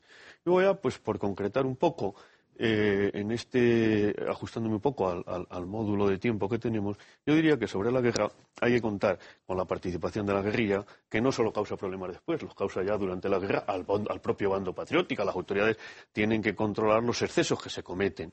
Y desde ahí, tú decías, la guerra es la nación. Eso es un bando de la Junta de Sevilla del 6 de junio de 1808, en el que se declara la guerra a Napoleón y se llama a todos a actuar en pequeños grupos o como fuere, pero sobre todo en pequeños grupos, porque era lo que se podía hacer. Luego, inmediatamente, a tratar de controlarlos. El reglamento de, de, de guerrilla de 28 de diciembre del año 8, la instrucción del corso terrestre de abril del 9, y sucesivamente toda una serie de disposiciones. Yo tuve la fortuna de dirigir una tesis doctoral que está inédita, que es el trabajo más importante que se ha hecho sobre la guerrilla, que la hizo Antonio Carrasco y que la publicaremos en breve, porque es un extrañado trabajo de investigación sobre las dimensiones, la composición sociológica, es un mundo absolutamente heterogéneo, etcétera, etcétera, de lo que significó la guerrilla, incluso en, en estos aspectos menos estudiados, de evitar el colaboracionismo, aunque le hubo, el colaboracionista se lo pensaba mucho porque venía el guerrillero, en un cambio de, de régimen entre comillas, de la noche a la mañana de ocupación francesa y era, eso era terrible. Entonces evitó el colaboracionismo en gran medida, eh, facilitó información a las autoridades españolas, pero también a los ingleses, es decir, un elemento clave en la guerra moderna. Distribuyó las comunicaciones, como se ha dicho tanto, y los abastecimientos y tantas y tantas otras cosas. Pero a la vez es evidente que actuaba como una auténtica plaga de langosta en las zonas en las que estaba, porque tenía que mantenerse. Y en algunos casos hubo poblaciones que denunciaron a los guerrilleros contra los franceses, cuando la guerrilla pues ya excedía toda ponderación en su comportamiento a la población civil. ¿Son hechos episódicos? ¿Son los menos? Sí, pero se dieron también. Lo otro, los comportamientos irregulares están a la orden del día. Y señalar la enorme importancia de la participación inglesa, pero no por una especie de hispanofilia súbita y de un amor, no, que va, que va, que va. A los ingleses se les proporciona la ocasión de batir a Napoleón en superioridad de condiciones cuando siempre habían estado en inferioridad en el continente, en cuanto a la guerra en la península, coloca sus bases de aprovisionamiento, que son sus barcos, a pocos metros de sus soldados, y a los franceses les hace atravesar cientos de kilómetros con unas líneas que están continuamente siendo hostigadas y desarticuladas por el ejército español, por los patriotas guerrilleros, etcétera, etcétera. Es decir, los ingleses combatieron aquí, se volcaron aquí en beneficio suyo para vencer a Napoleón, no para libertar a España. Lo uno podía traer lo otro, pero el objetivo principal, cuando se plantea también ese debate si península war esas son, eh, cosas que, hay que entender que porque tienen su perfecta comprensión sin hacer caballos de batalla absolutamente eh, ridículos. Los ingleses jugaron un papel fundamental. Las grandes batallas en campo abierto están protagonizadas en buena medida por el ejército británico y portugués, por el ejército portugués aquí. Pero todo eso es perfectamente comprensible y fuera parte de lo que decía el profesor Sánchez Arcilla de un conflicto dentro de la Europa napoleónica, que resulta capital, al final, para el hundimiento de Napoleón. Miguel. Bueno, son muchas las cosas que, se han dicho y, que yo creo que dejan, dejan ya el tema mm, muy centrado, ¿no? Aspectos contextuales, sin los cuales es eh, absolutamente imposible hacer un análisis del, eh, del, fenómeno, aspectos que tienen que ver con sus consecuencias, quizá eh, aquí se nos ha adelantado un poco, un poco Javier Paredes, y, y aspectos de explicación general que acaba de hacer Emilio de Diego. Yo, por añadir alguna cosa que pueda complementar lo que se ha dicho hasta ahora, me gustaría referirme a aspectos de naturaleza también contextual pero doctrinal. Es decir, intentar ubicar el fenómeno dentro de un contexto doctrinal que es el de las distintas tendencias políticas que se producen en ese momento en que se está produciendo una lucha eh, de lo que es el liberalismo político frente al antiguo régimen eh, en España. Hay que tener en cuenta, en primer lugar, que eh, España hace la guerra a la Revolución Francesa en sus dos fases. Le hace la guerra en su fase jacobina, es decir, le hace la, guerra eh, en 1793, eh, la guerra gran en Cataluña, la guerra contra la Convención. Es verdad que está localizada fundamentalmente en Cataluña y en Navarra, es decir, está localizada fundamentalmente en, lugares fronterizos eh, con Francia, lo cual se puede comprender perfectamente. Pero hay una guerra, una guerra que se vivió con gran entusiasmo popular y con, y con una gran motivación de nuevo religioso-patriótica. ¿eh? Lo que pasa es que en esa, en esa guerra los aspectos patrióticos no están tan en primera línea entre otras razones, porque es que los franceses no han atravesado los Pirineos y se han instalado en el territorio nacional. De alguna manera, la guerra llamada de la independencia, a partir de 1808, es una guerra contra la segunda fase de la Revolución Francesa, la fase que podríamos llamar imperial. Pero no hay que olvidar que Napoleón no deja de ser el gran ejecutor de la Revolución Francesa, el gran difusor de la Revolución Francesa. A cuenta de, como decía antes muy acertadamente Javier Paredes, de reducir algo su radicalismo doctrinal, pero la reducción del radicalismo doctrinal es funcional a su mayor expansión. Y eso tiene lugar en España y es en España donde se plantea en estos términos. Aquí es donde efectivamente, desde el punto de vista doctrinal, necesariamente tenemos que acudir al examen de cuáles son las distintas corrientes políticas y doctrinales que existen en España en ese momento. Yo recuerdo siempre, en este punto es un trabajo de los años 50, desde mi punto de vista necesitado siempre de desarrollo y de concreción, no tanto de corrección por lo que yo he estudiado sobre el tema, los trabajos de don Federico Suárez Verdeguer sobre eh, la crisis política del antiguo régimen en España, donde don Federico distinguía con claridad tendencias que no quería etiquetar con nombres históricos, sino con nombres de actitudes eh, sociológicas, como quienes querían conservar el statu quo, quienes querían reformarlo y quienes querían reformarlo eh, quienes querían reformarlo en un sentido renovador de la Constitución Nacional. nacional eh, Renovadores, innovadores. en el sentido de, jovellanos, claro, porque había una Constitución, pero no una Constitución en el sentido de la Constitución francesa de 1791, sino de la Constitución histórica, lo que se llamaba la, como la inglesa. Claro ni siquiera como la inglesa, porque en el caso de Jovellanos tampoco creo que se trate exclusivamente de una opción pro-inglesa frente a pro-francesa. Se trata de un modo de llamar a la contextura de las instituciones políticas tradicionales en España. Y quienes, por el contrario, lo que querían era innovar. Entonces, entre estos conservadores, que en realidad es el partido mm, de Godoy y en parte el partido fernandino, entre los eh, eh, renovadores, que van a ser los que van a ser llamados realistas, y que es un núcleo importantísimo del mundo patriota, y quienes son innovadores, que son los liberales, pues resulta que en esto, estas tendencias que están ya eh, emergiendo, que se están produciendo, entran en choque precisamente con motivo de un fenómeno bélico como la guerra de la independencia. Y este es, es una especie de piedra de toque, de piedra de toque. Entonces, ¿qué ocurre? Pues que nos encontramos en realidad con que una parte de los que podríamos llamar conservadores no se sienten a disgusto con la usurpación eh, francesa. Mientras que hay otros que son innovadores o que son liberales que tampoco porque consideran que es conveniente mejor esas instituciones que va a llevar Napoleón que no el viejo régimen. Hay algunos otros, en cambio, liberales, que, dice Menéndez Pelayo, por loable inconsecuencia, dejaron de afrancesarse. Afrancesarse no en el sentido conceptual, en el sentido político, bélico y están los renovadores, que va a ser el origen ulteriormente de lo que se llama realismo y finalmente el carlismo. Entonces, en este juego el, problema siempre es el mismo. Las élites fundamentalmente eran élites o bien afrancesadas o bien liberales, pero minúsculas, mínimas. Había élites realistas. Mm, Si las había, no tuvieron tanto influjo, aunque las había fundamentalmente en el mundo eclesiástico. Hay que pensar en don Pedro de Quevedo y Quintano, eh, obispo de, Orense, que tuvo tan importante papel en la constitución de las eh, Cortes eh, que van a terminar con la constitución del 12. Pero, ¿y el pueblo? El pueblo no era afrancesado, no era innovador, el pueblo era renovador. Yo creo que esta es la. No renovador consciente, probablemente, quizá inconsciente. Pero, en fin, yo creo que este es el cuadro en el que se produce ese fenómeno bélico. La prueba, por, reforzar lo que tú dices, ¿eh? es que el chasco que se llevan los liberales en 1823, ¿eh?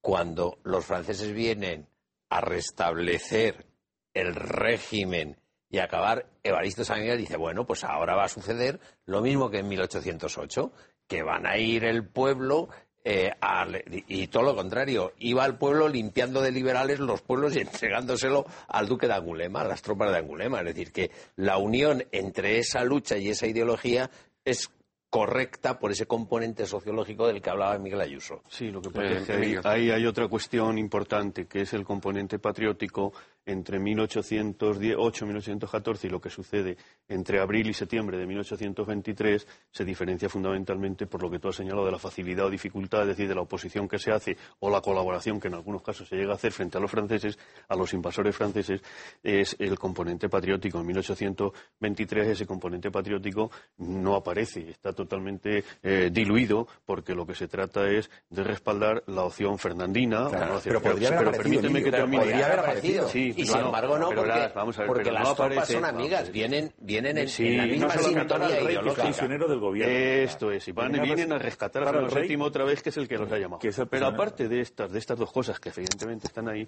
para 1823 ya hay una experiencia de lo que significa el liberalismo en sus limitaciones prácticas. Mientras que en 1800, entre 1810 y 1812, en un contexto distinto, no es así. ¿Qué es lo que ha pasado? Para 1823, la Constitución de 1812 y, y el, eh, el limitado periodo de vigencia que ha tenido, tanto en una etapa como luego en la otra del trienio, pues ha demostrado que se puede construir un edificio teórico, atractivo, al hilo de una promesa de libertad, etcétera, etcétera. Pero también ha demostrado que las carencias en la práctica son muy importantes, porque es que esa, por extensión, será la tragedia del Estado liberal durante todo el 800, el arrogarse una serie de funciones que luego no, cumple. Y el hombre de a pie, el ciudadano de a pie, lo que percibe de ese Estado liberal o de ese régimen liberal, pues más allá del discurso motivador, son unas consecuencias prácticas, no siempre estimulantes. Me van a hacer escuela, no me hacen escuela. Me van a hacer el camino de la... no me hacen el camino. Me van a hacer el lavadero, no me hacen el lavadero. Me van a hacer el puente, no me hacen el puente. Y a cambio de eso, no ha disminuido la presión fiscal, estamos ahora en temas de estos, ni ha disminuido tampoco, por otra parte, la gestión eficaz, ni ha, se ha aumentado la justicia a pie de obra, porque los repartos de las cargas tributarias se siguen haciendo de una manera bastante aleatoria, etc. Yo creo que hay como factor también a considerar, junto a, lo que, a los que hemos señalado, entre 1800 grupos D, 12 o 14 y 23, otro factor de diferencia es que ya hay una comprobación de determinada ineficacia del liberalismo como eh, ejercicio de poder. Y otro, aspecto, y otro aspecto importante, que mientras en el año 8, como hemos estado viendo y se ha discutido ya antes aquí hace un rato, mayoritariamente la Iglesia respalda el movimiento antifrancés, ya en el año 23 se han empezado a tomar las medidas anticlericales por los gobiernos liberales. Y la Iglesia cambia de, cambia de, cambia de ruta y ya no apoya indiscriminadamente a los gobiernos liberales porque No, ya se han empezado las medidas anticlericales en, el trienio. La Iglesia no cambia de bando, la Iglesia está contra el liberalismo en 1810, 1812 y sigue estándolo en 1823. No, Miguel, no, También pero en Cádiz muchos de los clérigos eran Pero yo liberales. insisto, hay algunos clérigos que son liberales. Hay algunos clérigos que son liberales Muchos, y sobre esto no hay duda. muchos, Pero muchos. el tenor eh, de la Iglesia eh, en la época de Cádiz es antiliberal.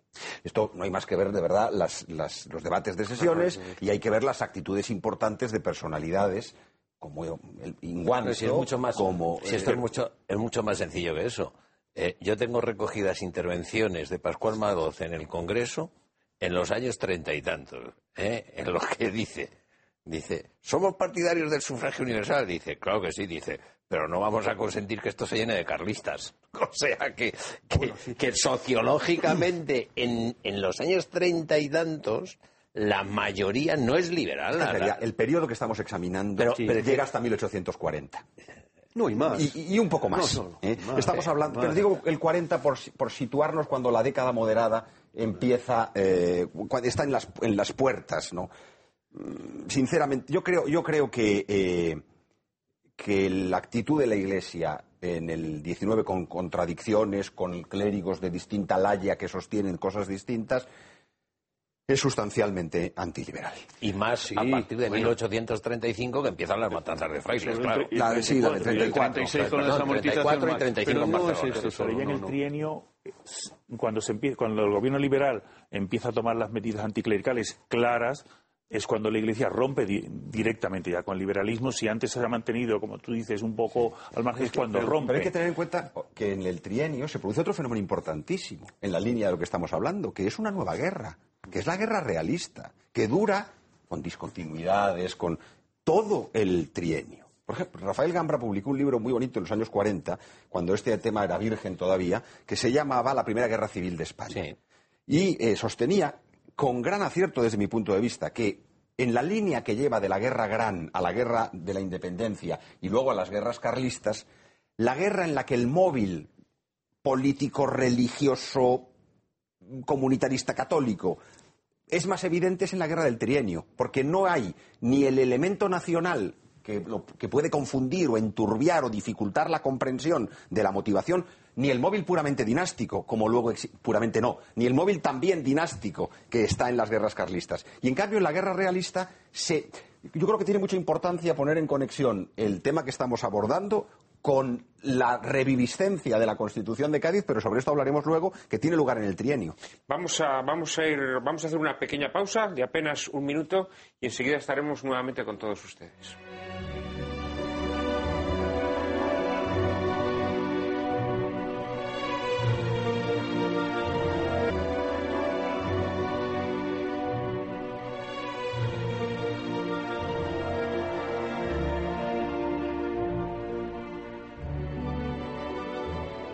Buenas tardes nuevamente a todos nuestros espectadores. Aquí estamos en vísperas del 2 de mayo, eh, adentrándonos en los, en los entresijos de esa llamada guerra de la independencia. Miguel Ayuso lo había puesto ahora además en relación con otros conflictos que se van a producir en, años próximos, muy concretamente eh, con, con esa guerra que se desata durante el eh, trienio liberal. Y creo que Emilio de Diego quería hacer alguna, alguna especificación sobre Bueno, este yo quisiera este tema. decir dos cosas. A propósito de lo que señalaba Miguel Ayuso, vamos a tener ocasión de volver sobre ello porque el contexto de 1810-1812 mm, sufre notables alteraciones a posteriori que hacen más comprensibles determinadas actitudes de la Iglesia, no digo en su planteamiento general, sino en su radicalización o no y en qué puntos se eh, incide más o menos a lo largo de la posterioridad. Pero con eso vamos a volver. Yo sí que quisiera hablar un poco más de la guerra de independencia, en lo que a mi juicio son dos aspectos claves en los que no hemos entrado, aunque sean solo unos pocos minutos.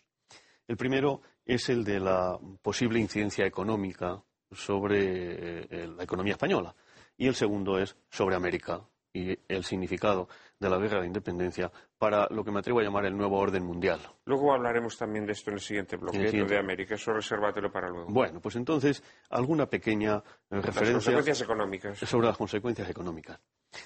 Eh, yo he tratado en, todo momento de introducir algún punto de, reflexión, no me refiero a este debate solo, sino en general, cuando escribo o hablo sobre la guerra de independencia, en aras a matizar o neutralizar en, en la medida que se precisen algunas informaciones o algunas páginas supuestamente historiográficas que nos han llegado en las que se cae en errores importantes por mor de un sentimiento eh, nacionalista o no nacionalista, de un componente ideológico o de un signo de otro, de un momento concreto.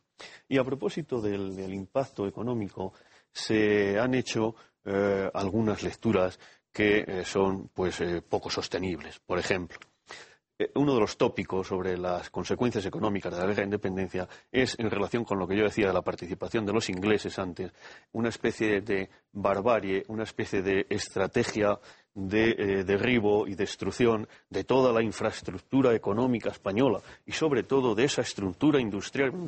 Yo no digo que los ingleses cuidaran particularmente la economía española, pero hay algo fundamental, que para destruir una cosa tiene que existir y destruir una estructura industrial española entre 1808 y 1814 hubiera supuesto el milagro de crearla en un momento y destruirla al siguiente, lo cual pues no parece que se diera. Es verdad que la guerra tuvo unas repercusiones negativas muy importantes desde el punto de vista económico, pero no por estas cosas de agresión externa que tampoco favorecieron, pero sobre todo por lo siguiente. Primero, produjo una desestructuración de una práctica económica normal, de cara a la producción. La mano de obra que se dedicaba a, arar eh, o a pastorear, pues se dedica a combatir en un porcentaje elevadísimo, con lo cual la producción mm, desciende extraordinariamente.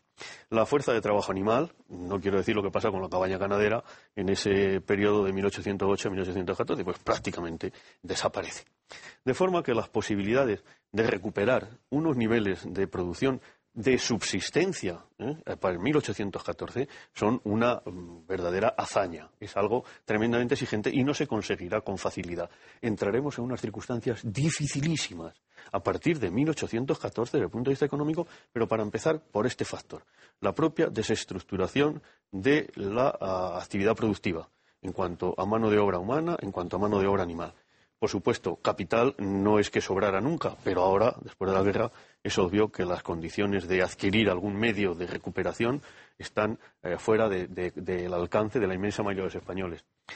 Eh, tercero, el comercio. Bueno, el, pequeño intercambio que hasta entonces se producía durante la guerra es prácticamente imposible. Si disminuye la producción, el comercio es que se ve en unas condiciones absolutamente eh, perversas. Un ejemplo puede ser el de las hambrunas de Madrid del año 11 y 12. Es verdad que empieza a haber una mala cosecha en el año 11, que por cierto en Francia pasa igual, París pasa, pasa un hambre el año 1811 más que regular. Pero en fin, ¿aquí qué se da? Pues no solamente es que se produce poco, es que mm, es, es difícil liderar un excedente de una producción muy baja de un consumo más alto, porque a la población habitual hay que incorporar de los cientos de miles de soldados de todo tipo que tenemos de unos ejércitos y de otros, y después hay que ocultarlo a la acción de la guerrilla, por ejemplo, y luego hay que tratar de llevarlo al mercado, lo cual es toda, digo, una empresa de difícil realización.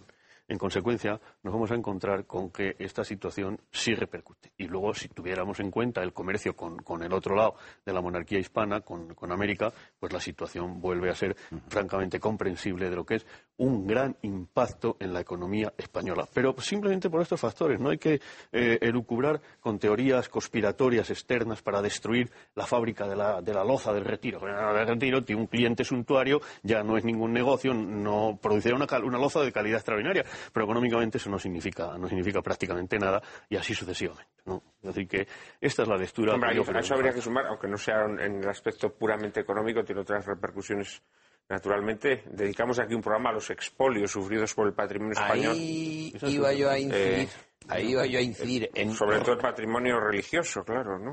El arte religioso. Para eso quería yo pedir la palabra. Para, Mínimamente, por favor, os pido brevedad. Sí, nada más, para que reconozcamos todos los méritos de las tropas francesas y que no seamos injustos históricamente, ¿no? Nos saquearon el patrimonio nacional y eh, de manera mercantil, nada de amor a la cultura. Eh, los museos europeos están llenos de obras de arte que teníamos en España que los vendieron los, los generales franceses de la manera mm, más miserable y acultural que se pueda concebir. Dedicamos aquí un programa y queda dicho. ahí los ingleses ayudaron lo suyo. Eso también, hay también, también pusieron ayudaron lo suyo. O sea, aquí nadie trajo nada. En ese terreno eso es cierto. ¿no? aquí todos se llevaron lo que pudieron. Miguel.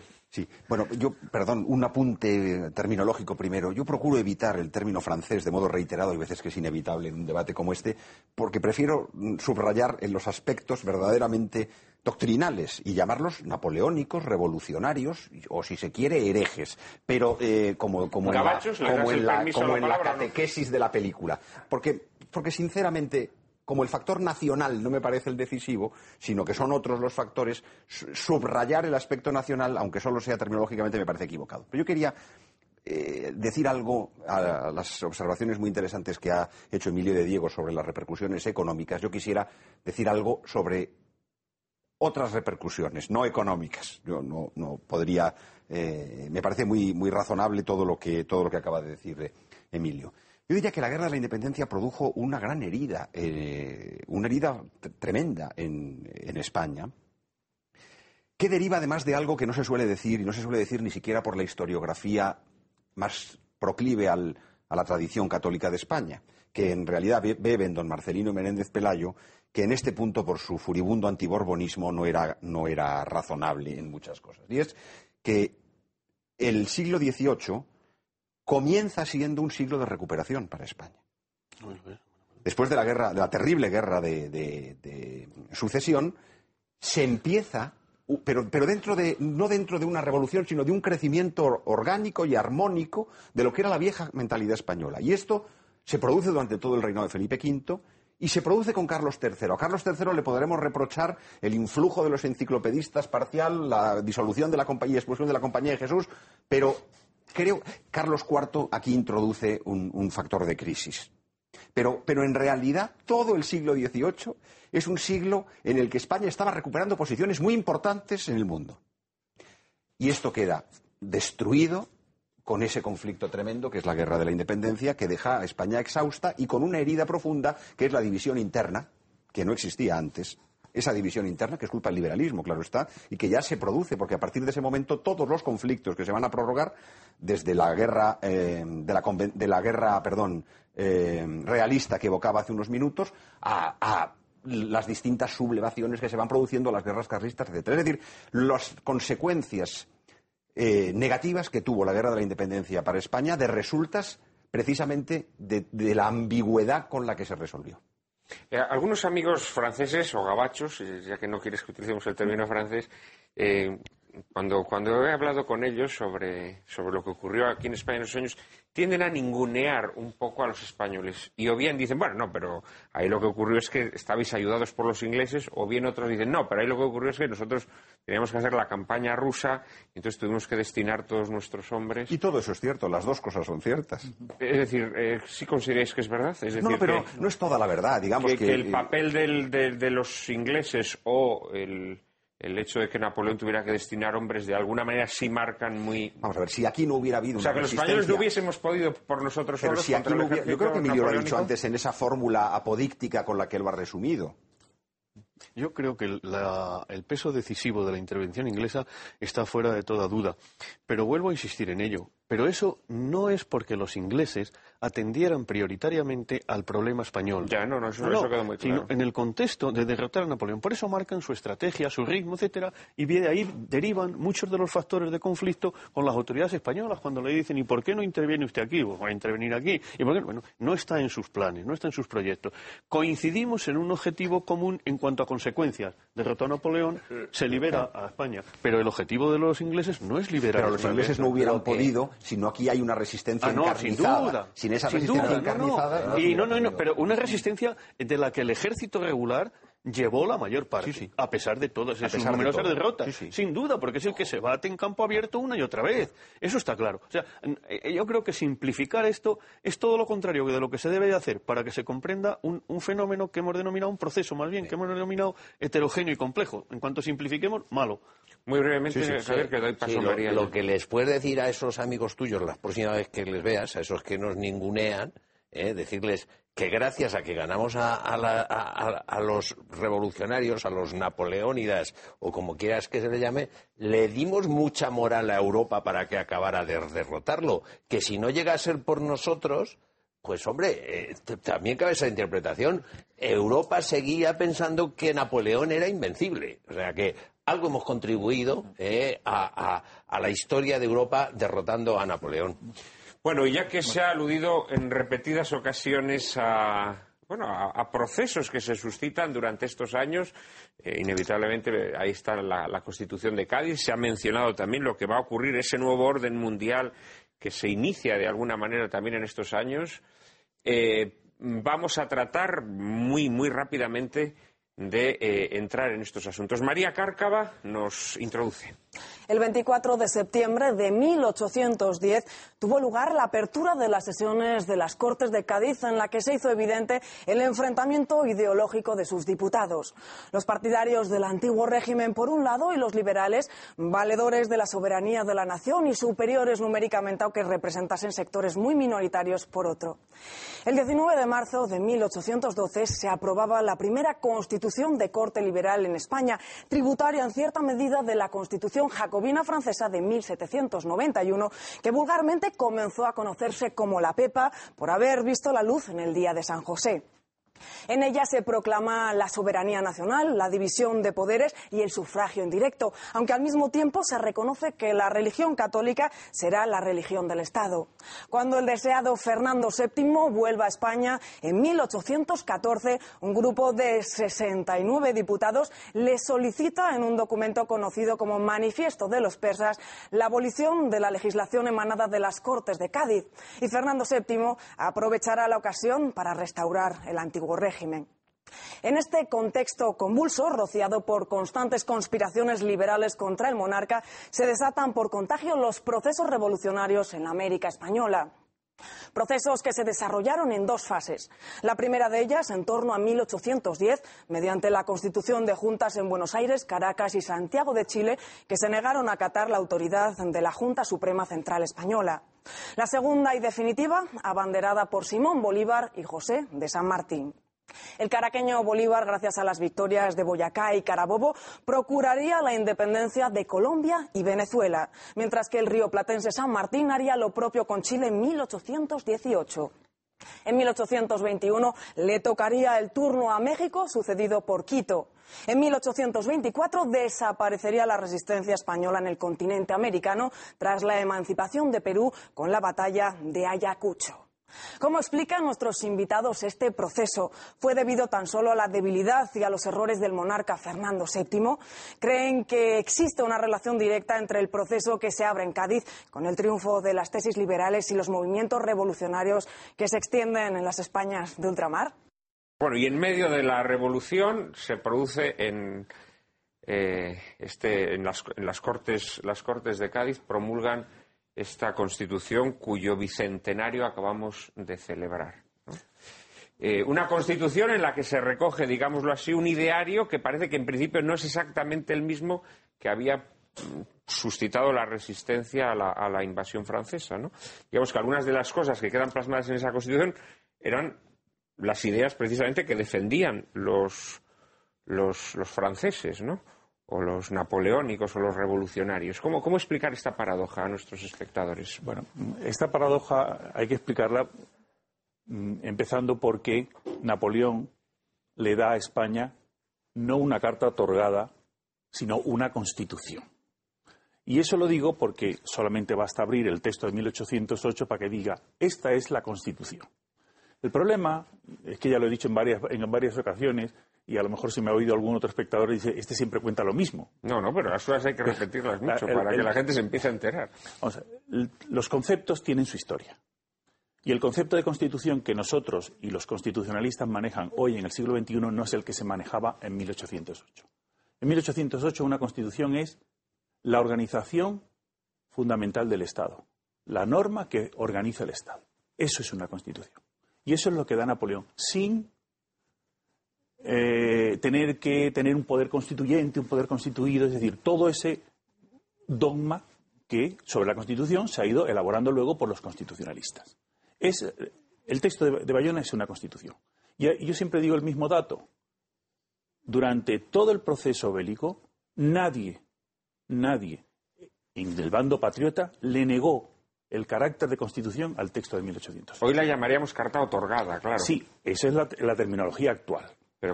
Pero eh, uno abre el texto de Bayona y dice, esta es la Constitución y nadie le negó el valor de Constitución. Cádiz es el banderín del otro lado. Ese hay que, nos han dado una constitución, cuando hay algunos como Jovellanos que piensan que España tiene su constitución ya, y él lo dice varias veces, dice, España ya tiene su constitución, ¿para qué vamos a hacer una nueva? Nosotros tenemos nuestras leyes fundamentales. Constitución igual a ley fundamental. En Francia también el término constitución durante la época moderna se le llaman las leyes fundamentales. Y así lo habla Bodino y habla de todos los, todos los tratadistas eh, mm, de, teoría política francesa. Entonces, nos han dado una constitución los franceses, nosotros tenemos que dar nuestra contraconstitución. Lo que sucede es que quien hace nuestra constitución son, van a ser muy distintos. Entonces, primero, Cádiz hay que empezar a entenderla con el texto de Bayona, número uno. Luego, el texto de Cádiz mm, es un texto que surge por la oportunidad, que, dado que la familia real está prisionera de Napoleón, dado que España está acéfala de gobierno, hay unas élites, concretamente unos grupos liberales, que se encuentran con la oportunidad y dicen ahora o nunca. Y su proyecto político liberal lo plasman en el texto de, 1812. Texto que está muy influenciado, como se ha dicho hace un momento en la presentación, por las constituciones francesas, no de forma directa, sino a través de un proyecto intermedio que hace Ran Romanillos, que es el verdadero artífice de la constitución de 1812. Entonces ahí se recogen, digamos, la, ideología de un grupo que son los que consiguen hacerse con el poder en, las Cortes en el, año, en, el año 10 y que lo plasman en el año 12. Y para terminar y no extenderme mucho, yo siempre digo, utilizando la terminología que, que utilizan los constitucionalistas, Cádiz es una constitución de papel, no es una constitución sociológica. Es una constitución que recoge una serie de principios, que recoge una ideología, pero que luego cuando se lleva a la práctica fracasa. Fracasa por muchos aspectos que si luego podemos hablar con ellos. Pero no es una constitución sociológica, no es una constitución sentida ni apoyada por, por, por, el pueblo, por la gente que está haciendo la guerra. Miguel. Bueno, yo mm, quería eh, consumir un breve turno para mostrar mi parcial disconformidad y mi parcial acuerdo con lo que acaba de decir mi querido colega Sánchez Arcilla. La disconformidad deriva de la interpretación de que Bayona no sería una carta otorgada exclusivamente porque utiliza el nombre Constitución y porque la elaboración de la doctrina constitucional habría sido un trabajo ulterior de los constitucionalistas. En realidad, lo que es una Constitución en su sentido revolucionario moderno es claro antes de Bayona, no es una elaboración posterior. Es el artículo 16 de la Declaración de los Derechos del Hombre y del Ciudadano de la Revolución Francesa de 1789, donde se dice toda sociedad en la que los derechos fundamentales no están garantizados ni la separación de poderes determinada carece de constitución. Pero eso en el contexto de la doctrina del abate de Sillés sobre la existencia de un poder constituyente. Ahora bien, sinceramente, no me preocupa demasiado la, polémica, ¿eh? Eh, eh, porque ese no es el aspecto fundamental. El aspecto fundamental que quiero resaltar es en el que estoy de acuerdo con Sánchez Arcilla, y es en de que realmente, dicho de una manera más cruda de lo que él ha hecho, se podría decir que la Constitución de Cádiz es el producto de un golpe de Estado que dan las minorías liberales estas minorías liberales que no tienen apoyo popular ninguno y que, tienen, y que, eran sociológicamente irrelevantes, por más que tuvieran un cierto peso intelectual, social, económico, eh, aprovechan una coyuntura para hacer mm, valer sus tesis. Esto mm, está mm, expuesto de una manera magistral en unos versos que eh, a mí me gusta citar, de Pemán. En, Pemán tiene una obrita que se llama Cuando las Cortes de Cádiz, ¿no? en la que la protagonista es Lola la Piconera, hasta el punto de que me parece que se hizo una película. Se hizo una película que, consideramos para emitir aquí lo que ocurre que... es de eh, Benito Perojo, ¿no? Si no me confundo. Sí, no, y ciertamente se han cargado toda la, toda la chicha de la obra de Pemán, ¿no? Y, resaltan los elementos más folclóricos, pero recita, y, el otro, y el otro protagonista fundamental es el filósofo Rancio, que es el enemigo, de uno de los enemigos intelectuales de Cádiz. Y luego me gustaba decir algo más sobre. Y esos versos resumen perfectamente lo que pasa. A ver si me acuerdo. Dicen. Declámalos bien, ¿eh? No, no, no, no, no soy. y que aprenda España entera de la pobre piconera cómo van el mismo centro royendo de, de la madera los enemigos de dentro cuando se van los de afuera. Mientras el pueblo se engaña con este engaño marcial de la guerra y de la hazaña, le está royendo la entraña una traición criminal. La Lola murió del mal del que está muriendo España, que es la demostración de ese golpe de, Estado eh, que estarían dando los liberales en esto. Por cierto, que, y ya añado una cosa, aunque sea fuera y tema, mi, maestro Eugenio Vegas Latapié siempre citaba estos, estos versos en plena guerra de España con una intención pérfida, que era decir que mientras estaba combatiendo eh, en los campos eh, de batalla por la defensa de la religión y de la España tradicional, de alguna manera ciertas minorías en la retaguardia estaban llevando a eh, ideologías que eran diferentes de las que habían motivado ese impulso. Emilio, Javier. Sí, bueno, yo mm, disiento de algunas cosas y comparto otras, pero me voy a y, como ya tuvimos un, debate sobre esto en lo fundamental, voy a tratar de contestar las preguntas que ha planteado María Cárcava a propósito de América sobre Fernando VII, la posible culpabilidad, y lo vemos un poco en relación y la influencia de la Constitución sobre, América. Eh, yo creo que el historiador es casi todo menos un juez que culpabiliza a unos y exculpa a otros, aunque desgraciadamente nos hemos convertido en número mayor de lo deseable en una cohorte de, sicarios de determinadas instancias para hacer este oficio. No deberíamos de hacerle. Eh, lo que sí que debemos de hacer es exponer, en la medida de lo posible, los elementos para que resulten comprensibles y dejar al, hombre informado que, establezca su propia valoración. Feo VII eh, es un rey que ha uh, formado parte de las potencias vencedoras de Napoleón. Cuando se produce la restauración y a otros monarcas se les restaura en la integridad de los territorios que tenían, etcétera, etcétera, Fernando VII pide en la primera paz de París que se empiece a considerar esto y en Viena insiste en ello. Por tanto, no, acepta formalmente los acuerdos que, se van, que van conformando el nuevo orden internacional. Pide que se nos restaure significa que se nos restaure en la integridad de la monarquía hispánica también al otro lado del Atlántico. Eso estaba ya fuera del tiempo, estaba fuera de los intereses de los británicos, que son quienes marcan el, orden que se diseña en Viena, evidentemente. ¿Eso lleva entonces a una situación de aislamiento? Obviamente. Eso es un error, a juicio de, eh, quienes traten de, simplificar mucho. Pues seguro, pero esta es la realidad. Estamos en la Europa de la restauración, la única potencia vencedora de Napoleón no restaurada es España. La España que Fernando quiere restaurar. Una. Dos.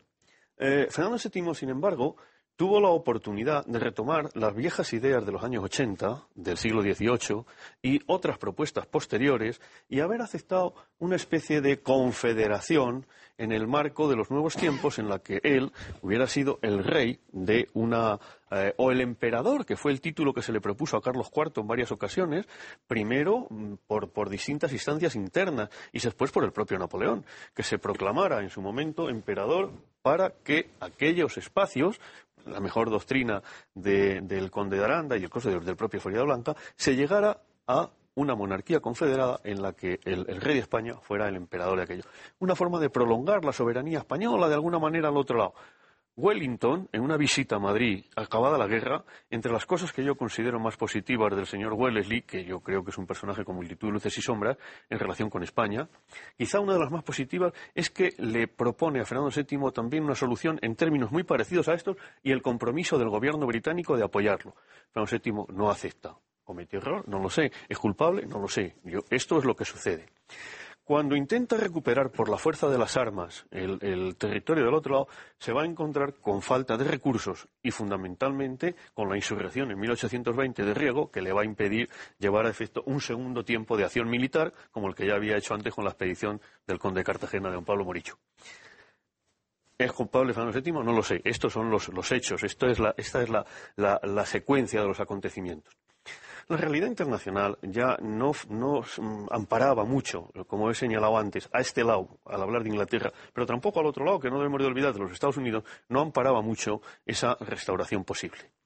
Ahí queda la primera cuestión que yo quería matizar. Y la segunda, sobre si la Constitución de Cádiz tuvo algo que ver con eso. Claro que tuvo que ver y tuvo que ver mucho.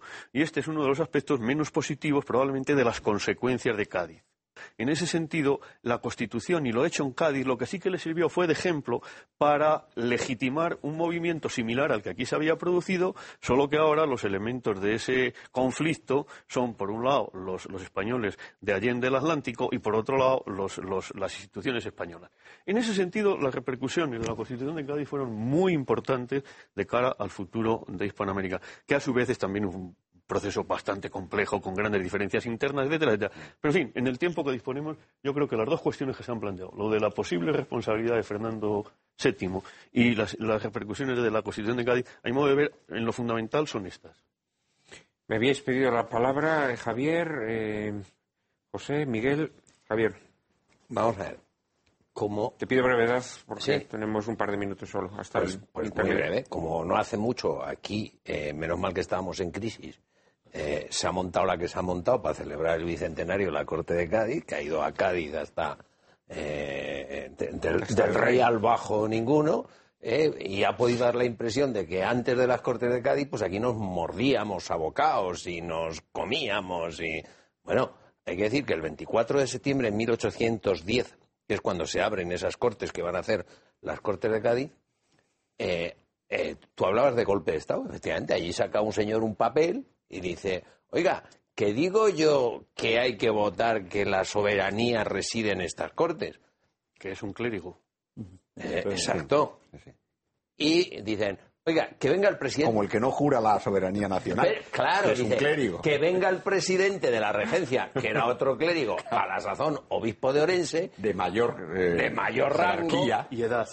y, y, no, es que, es que en, en- en- en los institutos y en los colegios dice, la Corte de Cádiz, la separación de poderes. Y dice, yo no juro eso, porque la legitimidad está en Fernando VII. Ah, que no jura usted eso, preso. O sea, el primer acto que hacen las Cortes constituyentes es meter preso al regente, o sea, al jefe de Estado, en, en funciones, ¿no? O sea, eh, por aclarar las cosas, ¿no? Es decir, eh, eh, si eso es lo que se estaba celebrando con los fastos de... eh, eh, pues hombre, Del bicentenario. no, Se sí, celebraban más, más cosas. eh, sí, pero se podía dar la imagen de que después de las tinieblas vino la luz en Cádiz No, en 1800. No, digo yo, Yo por si se que- diera. No, no, No, que- pero y tú no estás de acuerdo en que, en que la Constitución de Cádiz fuera demasiado ¿Y luminosa, en qué digámoslo se me así, ¿no? nota que no estoy de acuerdo? En, en apenas un minuto, en, en apenas un minuto vamos a abundar en este asunto. No nos dejen, por favor.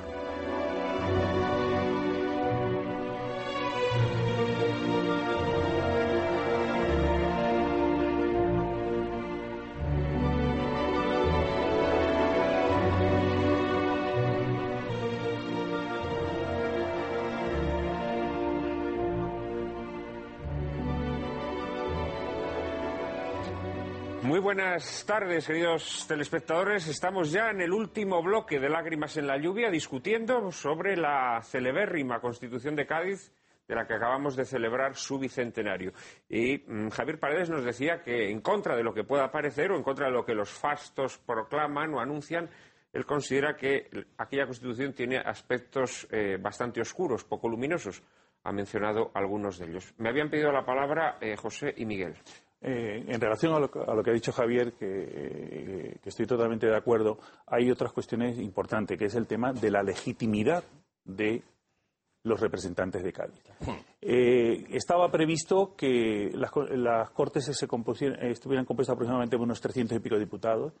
El primer día, el primer día, el día 24 de septiembre de 1810, apenas había 150 y de los 150 más de la mitad eran diputados suplentes, es decir, elegidos allí co- recogidos sobre Cádiz, sobre representantes de las provincias de, de América y de las ocupadas en la península, pues algo más o menos se hicieron unos sorteos sobre la marcha, es decir, que muchos de los que estaban allí ni siquiera tenían la legitimidad de las ciudades y los territorios, aunque pertenecían muchos de ellos originariamente a ellos, es decir, no tenían la legitimidad de ser auténticos representantes. Y, esos, y, con- y Cádiz empieza a funcionar así. Otra cuestión ya es la cuestión de ideología que no quiero, no quiero entrar. En relación con lo que había dicho el profesor de Diego sobre el tema de América. Lo de América era, un proceso irreversible. El ejemplo de los hermanos del norte, de, la los, de los Estados Unidos del norte, era una cosa que la tenían muy presente en América. La independencia de- con respecto a Inglaterra estaba muy cercana y ya el proceso de emancipación era una cosa que iba hacia adelante. Esas, esos preten- esa pretendida discriminación que había sobre los criollos, eso no es cierto, los criollos eran los que controlaban todos los medios de producción en, en- las Indias, en América, en todos los lugares, exactamente igual. Con respecto a lo que había dicho el profesor de Diego sobre esa pretendida, esa de alguna forma eh, monarquía, esa especie de Commonwealth que, se le, que se, le- primero se le presenta a Carlos III y que luego en varias ocasiones intenta hacer, hay un texto que es el texto de la Junta de Quito, que cuando declara su no conformidad con la invasión francesa en nombre de Fernando VII, dice, y le vamos a reconocer como rey con una condición, que venga a reinar aquí. Le ponen una condición que en derecho dice una condición imposible de cumplir. Imposible, imposible de cumplir. Bueno, pero que existe ese sentimiento, primero, se quiere una mayor autonomía política con cualquier otra fórmula jurídica que no es la que está funcionando de la monarquía, se quiere esa, una mayor autonomía política, la autonomía económica la tenían a todos los efectos ya, porque si no era por la vía del contrabando, por cualquier otra vía, es decir, los criollos eran quienes controlaban todos eh, los medios de producción en, en América y era para mí un proceso ya totalmente irreversible hubiera tardado más o menos, si hubieran venido las tropas de riego, ¿qué hubiera pasado? Yo creo que no hubiera, no hubiera pasado mucho, hubiera sido alargar quizás un poco más ese proceso. Si a eso unimos que las potencias internacionales no estaban por la labor de que España reconstruyera su, su antiguo imperio económico y político-económico, es decir, todo eso era. desde Cádiz, desde una forma muy ingenua, se creyó que con la Constitución se iba a arreglar todo eso. Cuando nosotros los americanos sepan, conozcan nuestro texto constitucional, todos van a volver a nuestro redil, todo, nada más. Más falso que eso. ¿Puede incluso ser al revés? Al, acentuar el aspecto. Y sobre todo porque los, diputados americanos. Centralista, digámoslo así, diríamos los, hoy. Los diputados americanos, eh, es decir, en, en, Cádiz no se puede hablar de partidos, sino que son tendencias ideológicas. Hay los inmovilistas, hay los que dentro del orden antiguo admiten algunas reformas, hay los claramente liberales, hay unos liberales más moderados. Dentro de esos grupos hay americanos en todos, en todos ellos. Pero cuando se trata de un tema de América, todos hacen piña común y todos van a un solo, a un, a un solo bloque. Y se les había dado, se les habían negado muchas de las cosas, y ahí están los, los diarios de sesiones, casi todas las cosas que pedían, casi todas se las echaban abajo por en, en una cosa, eso es federalismo, eso es no sé qué, eso es decir, los, los diputados americanos tuvieron que tener una, eh, una gran eh, eh, sensación de, de, marginación porque casi todas sus propuestas siempre venían abajo. Y la Constitución al final tampoco dio esa solución, porque el gran, uno de los grandes caballos de batalla era el tema de las castas. Las castas, el, el dar voto a las castas. Porque Cádiz señala perfectamente lo que son los españoles. En la monarquía todos son españoles, pero no todos los españoles son ciudadanos. Y los ciudadanos son los únicos que tienen reconocidos derechos políticos. Y a las castas no se les reconocen derechos políticos.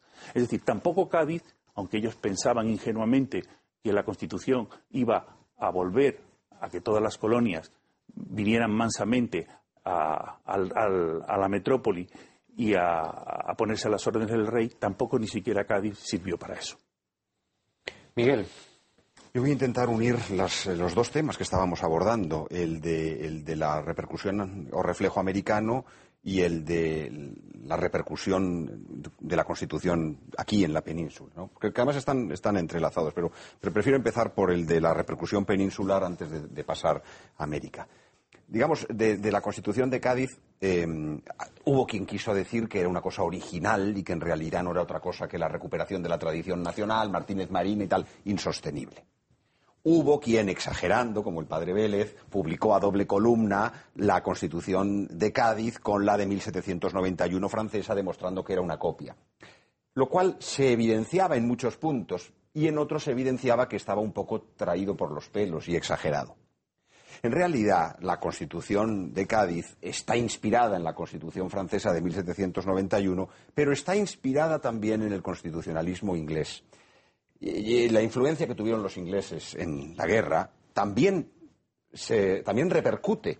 Eh, y por eso el, el constitucionalismo doceañista tiene alguna singularidad respecto de lo que van a ser el constitucionalismo posterior.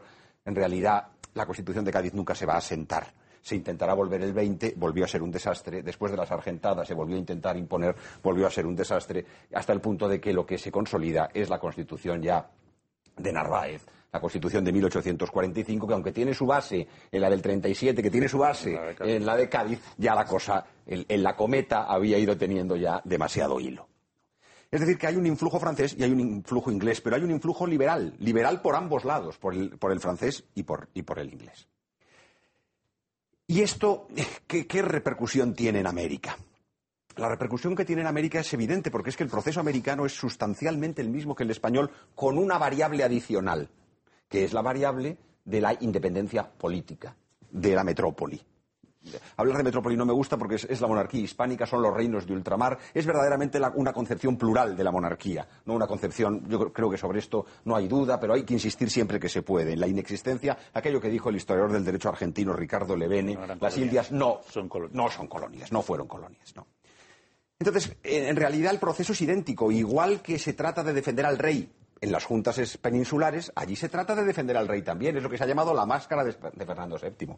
¿Por qué? Porque se pone a Fernando VII como excusa para un combate que pronto es derivado hacia la independencia. Eh, es verdad que en distintas fases, María lo ha dicho y también, y también eh, Sánchez Arcilla lo ha, lo ha dicho, no es lo mismo los distintos territorios. Pero en realidad es la guerra de la independencia y es Cádiz la que produce el conato de independencia y la que lo refuerza después de esa traición de Riego eh, que Menéndez Pelayo dice que debe ponerse junto con la de Donopas y los hijos de Vitiza. Menéndez Pelayo, Dixie. Hay una cosa que, para puntualizar lo que, lo que has dicho que me parece muy, muy acertado, y es que eh, las juntas que surgen en la península surgen por una idea del el poder que mm, es, arranca de la Edad Media. Y es que todo radica si el poder lo ha recibido el rey directamente de Dios o lo ha recibido la comunidad y la comunidad se lo entrega a Dios. La concepción, digamos, descendente del poder, que es la que defienden los absolutistas, es decir, Dios le entrega el poder al rey y el rey solamente tiene que rendir cuentas ante Dios. Frente a la otra concepción que es la que se entronca con el pactismo medieval, en donde Dios ha dado el poder a la comunidad y se lo la entrega. propia de la monarquía hispánica, al menos Exactamente. Bueno, que a veces no se ha interpretado del todo correctamente, pero... todas las juntas que surgen en la península se declaran todas supremas, porque en un primer momento, a faltar la cabeza, que es el rey, se entiende que la soberanía ha revertido a la, a la comunidad, a las juntas. Y en América el planteamiento de las juntas es idéntico, solo con una, con una variable, como bien has dicho. Y es que ahora lo que no quieren es volver a reconocer al antiguo rey. Pero ellos, ellas entienden que son soberanas. y que, es una reversión eh, definitiva, por así decir, en vez de una suplencia ante la inexistencia de la autoridad, que es la recta interpretación. Aunque inicialmente casi todas ellas adoptan esa posición en nombre del rey Fernando VII. todas. Desde, desde, desde, desde, lo, desde este, en México. En México también. En México, todos, todos. Morelos, Hidalgo, todos exactamente están con los mismos. En México, en México viene Iturbide y entonces no, pero digo, eh, se retrasa luego iniciales De, de Hidalgo y Morelos son, los mismos, son los mismos. Es decir, pero son cínicos, ¿eh? Son cínicos, es la máscara de Fernando VII. Entre tanto, claro, también no hay que olvidar porque, claro, se ha destacado aquí a Wellington ofreciéndole a a, Fernando VII este, este apaño, digamos, ¿no? Eh, o sea, este intento de mantener eh, de mantener esas eh, las, las, las, Españas de ultramar, pero en un régimen distinto, digámoslo así, ¿no? Pero claro, entre tanto, los ingleses y los franceses están infectando a América con ideas eh, antiespañolas. No, no, claro, porque tampoco podemos olvidar eso. y, han, invadido el Río de la Plata poquitos años antes. Sí, bueno, pero en un contexto de conflicto que teníamos que se revierte en las alianzas a partir precisamente de la intervención británica aquí, de la invasión de la, de la península por Napoleón. Antes nosotros estamos en el bando francés desde 1795. Bueno, es otra cuestión. Eh, yo, yo quisiera hacer mm, dos observaciones. Una a José Sánchez Artilla que lo que ha dicho mm, me parece perfectamente asumible. Eh, tal vez, quizá la observación es a propósito de una cierta nota de carácter ineluctable de la historia. la historia no tiene ningún carácter eh, absolutamente ineluctable, no es un destino sin solución. Eh, es verdad que, como yo, yo, había señalado, las circunstancias ya no estaban a favor de las tesis de Fernando VII. Por eso digo que ya cada uno juzgue. Pero tampoco deberíamos de caer en el anacronismo de en la distancia eh, señalar lo que a posteriori se ha hecho como inevitable, como la única posibilidad. Yo no defiendo la historia virtual en absoluto, pero sí digo que la historia es lo que se concreta en un ejercicio de libertad relativa. Por eso es, a su vez, la responsabilidad de quien la hace. Y eso por ahí. Eh, para, como ejemplo de eso, el caso de Portugal, el caso de nuestros distintos territorios, son, situaciones totalmente diversas y, bueno, y además con un proceso cronológico distinto. Yo creo que eso es matizable, pero claro, dada la, la premura de tiempo, queda claro. En cuanto a lo que tú decías, Miguel, de que Cádiz inició la, la independencia. Yo creo que no. De la misma, de la misma manera, ah, lo- pienso que no, eh, que he señalado que frustra las expectativas, y como decía también José Sánchez Arcilla, y de hecho contribuye a dar argumentos de legitimidad al propio proceso independentista, no es el hecho político de Cádiz el que inicia. Lo que eh, el inicio, mm, aunque en principio bajo la máscara que también he señalado, de crear ya una ah, reacción peculiar, etcétera, propia, autonomista, ca- camino hacia la independencia, viene como consecuencia de la derrota militar de Ocaña de noviembre de 1809, la desarticulación del ejército español y el momento en que a comienzos de 1810, con la entrada de los franceses en Andalucía, parece que se ha terminado todo. Es entonces, en la cronología además no deja lugar a dudas, cuando en esa fase de 1810, antes de septiembre, vamos a entrar ya con el surgimiento de las juntas y vamos a entrar ya con el planteamiento de que en España no hay nada que hacer. Es el paso previo a luego el proceso independentista, pero es ya un primer tiempo de autonomía. Pero la- la- Aunque se haga en nombre de Fernando en, VII. En Cádiz, en- eh, perdón, eh, en América, las, las juntas se niegan a reconocer a la Junta Central y se niegan a reconocer. Sí, sí, es antes, Ah, pero han es antes de reconocido, Cádiz, vamos a ver, pero Cádiz, sí, yo creo que sí, si no en eso cronología, de no, no, acuerdo también, si no seguimos la cronología y mezclamos los dos elementos, entonces eh, no, no aclaramos la cuestión. Ocaña, ya, Ocaña es decir, ya aquello se acabó. Sí. Pero antes ya las juntas americanas No, no, no, se han no, no, no. manifestado en el Antes sentido de que son supremas no y que hay no quieren juntas. reconocer a Vamos a ver, central. Pepe. Las juntas han reconocido a la Junta Suprema Central Gubernativa del Reino, la han reconocido. Y el problema empieza con la regencia, precisamente. Pero digo las americanas, no las las americanas, Sí, sí. ¿no? Las americanas también. Hay un reconocimiento. Sí, un reconocimiento, Por eso es el valor que tiene la Junta Suprema Central Gubernativa para creer que lo que se está haciendo con ella, inculpándola del, del- del fracaso y teniendo que huir sus miembros de la peor manera y destruyendo todo proyecto reformista. La víctima de la guerra es el reformismo. Pero el reformismo en clave jovellanista y en otras claves está en relación con eso. Una parte de su capital es que en América sí se había aceptado eso. Ahora, la derrota, la desarticulación del ejército español es de tal calibre, el hundimiento de la situación es de tal calibre. En Inglaterra se empieza a hablar por parte de los comerciantes de Londres en esos meses de pedir la paz. Hay todo un contexto que debemos de tener en cuenta. Yo mm, entiendo que luego sí, luego ya, una vez que se ve qué es lo que ha pasado en Cádiz y como vosotros señalabais, y sobre todo como tú señalabas, de que, ah, bueno, allí hay una representación bastante adulterada, hay una especie de reacción contra cualquier apunte demográfico que en clave cuantitativa nos ponga en subordinación con el otro lado del Atlántico, etcétera, etcétera, pues entonces sí, que aquí se da un modelo centralista mucho más acusado que el de Fernando VII en, en la etapa anterior. Entonces, eso no es lo que quieren. Y eso lo único que hacen es utilizarlo como argumento de legitimidad para impulsar su propio proceso independentista. Creo que son dos, dos cosas que, hombre, eh, eh, ya sé que al, al hilo de, de la premura de tiempo y de cómo vamos, pues a veces quedan un poco ahí, pero yo creo que son importantes. No sé, yo, yo creo que eh, yo acepto eh, que probablemente lo que hay que decir es que las independencias americanas son producto, más que de Cádiz, de los hechos que se producen de resultas de la invasión napoleónica, que es de lo que estábamos tratando. Yo no sé Es si, al- alguien ha dicho... Es en un primer momento. En un primer un momento, lo cual luego- con Cádiz queda reforzado, como queda reforzado en un tercer momento. Con, eh, es decir, yo creo que hemos distinguido en los distintos momentos. ¿eh? Eh, vamos, por, por lo menos yo no sé si no he cometido algún lapsus, pero, pero pienso que, que no que hemos, decías que no hemos dejado de en ello. Miguel, del constitucionalismo inglés, en ese artículo que comentábamos de Costa, aparece muy bien definido. Porque el ideólogo de las Cortes de Argüelles, bueno, para empezar, tengo un minuto. Sí, Bueno, eh, en ese artículo hace una clasificación de los diputados verdaderamente llamativa. Nada de una clasificación sociológica o ideológica en la que va en 97 clérigos, 67 eh, militares. No, no, no, no. Dice, allí en Cádiz había ideólogos como Muñoz Torrero. Perdón, juristas como Muñoz Torrero. Ideólogos como Argüelles. eh, canonistas e historiadores como Joaquín Lorenzo Villanueva.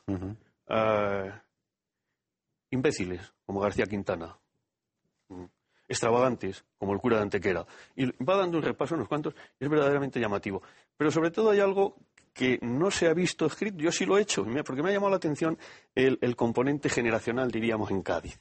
Porque hay, hay- hay diputados en Cádiz que un día votan una cosa y el día siguiente la contraria.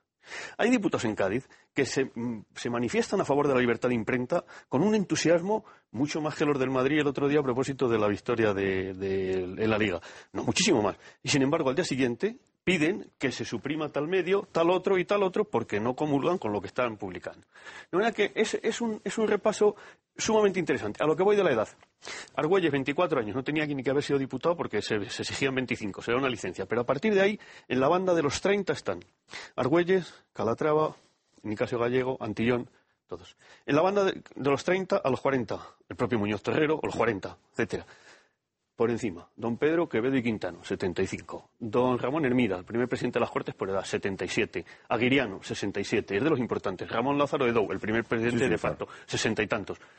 Y yo creo que ahí habría que hacer alguna consideración Sí, también. pero entonces eh, lo que estás pintando, el cuadro que estás pintando es que la Constitución de Cádiz finalmente, pues fue impulsada por esquizofrénicos, digámoslo No. así, eh, que pasaban de defender ardorosamente la libertad de imprenta a querer cerrar todos los periódicos, Unos poquitos, y por jóvenes exaltados. Unos poquitos no. Entonces el, el- No, el no. producto de eso, naturalmente, Unos poquitos con, con, con Argüelles como elemento, y lo dice también Ortega, y esto es totalmente claro, que había tenido alguna experiencia del parlamentarismo británico y lo ha visto, lo trae aquí, él es el ideólogo. Tal. sí, él es el ideólogo. Eso se mantiene. Hay un núcleo duro, diríamos, que es el que impulsa las- la clave liberal de la Constitución, que tiene otras claves. La clave liberal la impulsa ese grupo.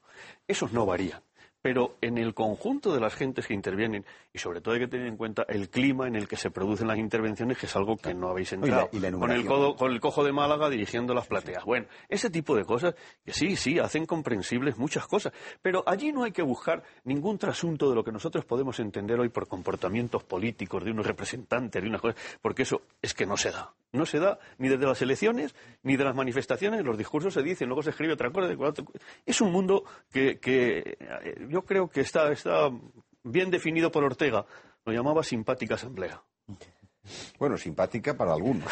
Digo Ortega, simpática asamblea. Para él, simpática. Javier, tenemos ya que ir cerrando. Por hablar de Cádiz y de América, eh, comentar una de las consecuencias de la ideología liberal progresista, aparte de lo que aquí se ha dicho, que es la división entre españoles. A partir de ahora ya hay una España sin matices, o blancos o negros. Los, los, los liberales son blancos, los, eh, liberales son negros, los absolutistas son blancos. Pero otra que no se tiene en cuenta es la falta de visión de la realidad, como tú decías. ¿eh? Los liberales en, las, en el proceso de independencia decían que eh, eh, aquellas tierras se habían independizado porque no regía la libertad. El día que esto rija, vendrán a nosotros, decían, como mansos cabritillos. Y este aquí que volvieron los liberales y aquellas tierras como mansos cabritillos, ¿eh? como animales de eso, pero ya crecidos, treparon por los riscos, vamos, no volvieron, pero, pero, pero nunca jamás. O sea, que era la pérdida absoluta de la, de- del sentido de la realidad, ¿no? Eh, dominados por, por, por la ideología liberal Y progresista. se empezaron a matar entre ellos con más saña que la que nos matábamos en nosotros, en- entre nosotros aquí. Es una civil. Tenemos, tenemos desgraciadamente que dejarlo aquí. La verdad es que creo que ha sido un programa muy fructífero, siempre con las limitaciones del medio televisivo, pero creo que a nuestros espectadores después de hoy ya saben muchas cosas más sobre la guerra de la independencia y sobre estos procesos que eh, en aquellos años se desatan en España. Muchísimas gracias a los cuatro por vuestras valiosísimas aportaciones. Muchísimas gracias a todos ustedes por su fidelidad domingo a domingo. Y en apenas un minuto, María Cárcava y yo mismo les anticiparemos el asunto de nuestro próximo programa.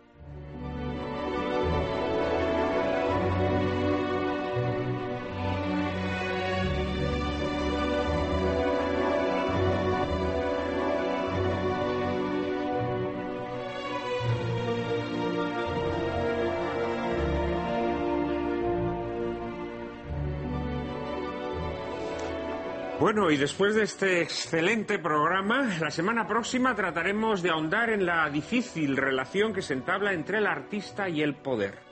¿Es posible mantener la independencia creativa cuando hay que satisfacer las pretensiones de un mecenas? ¿Existe un arte al servicio del poder ¿Qué futuro tiene el arte subvencionado en un panorama de crisis económica desatada? A estas y parecidas preguntas trataremos de dar respuesta en la próxima entrega de Lágrimas en la lluvia. E ilustraremos nuestro coloquio con El tormento y el éxtasis, un suntuoso y magnífico drama histórico dirigido por Carol Reed y protagonizado por Charlon Heston y Rex Harrison, en el que se nos narran las tormentosas relaciones entre el gran genio renacentista Miguel Ángel y su mecenas, el Papa Julio II, quien pintar los frescos de la Capilla Sixtina. No se la pierdan, ya saben que a partir de ahora no podrán llorar lamentando que la televisión es un desierto de la inteligencia y el buen gusto. Ahora ya pueden refrescarse en el oasis que les brinda lágrimas en la lluvia. Todos los domingos a las 4 de la tarde, aquí, en Intereconomía Televisión.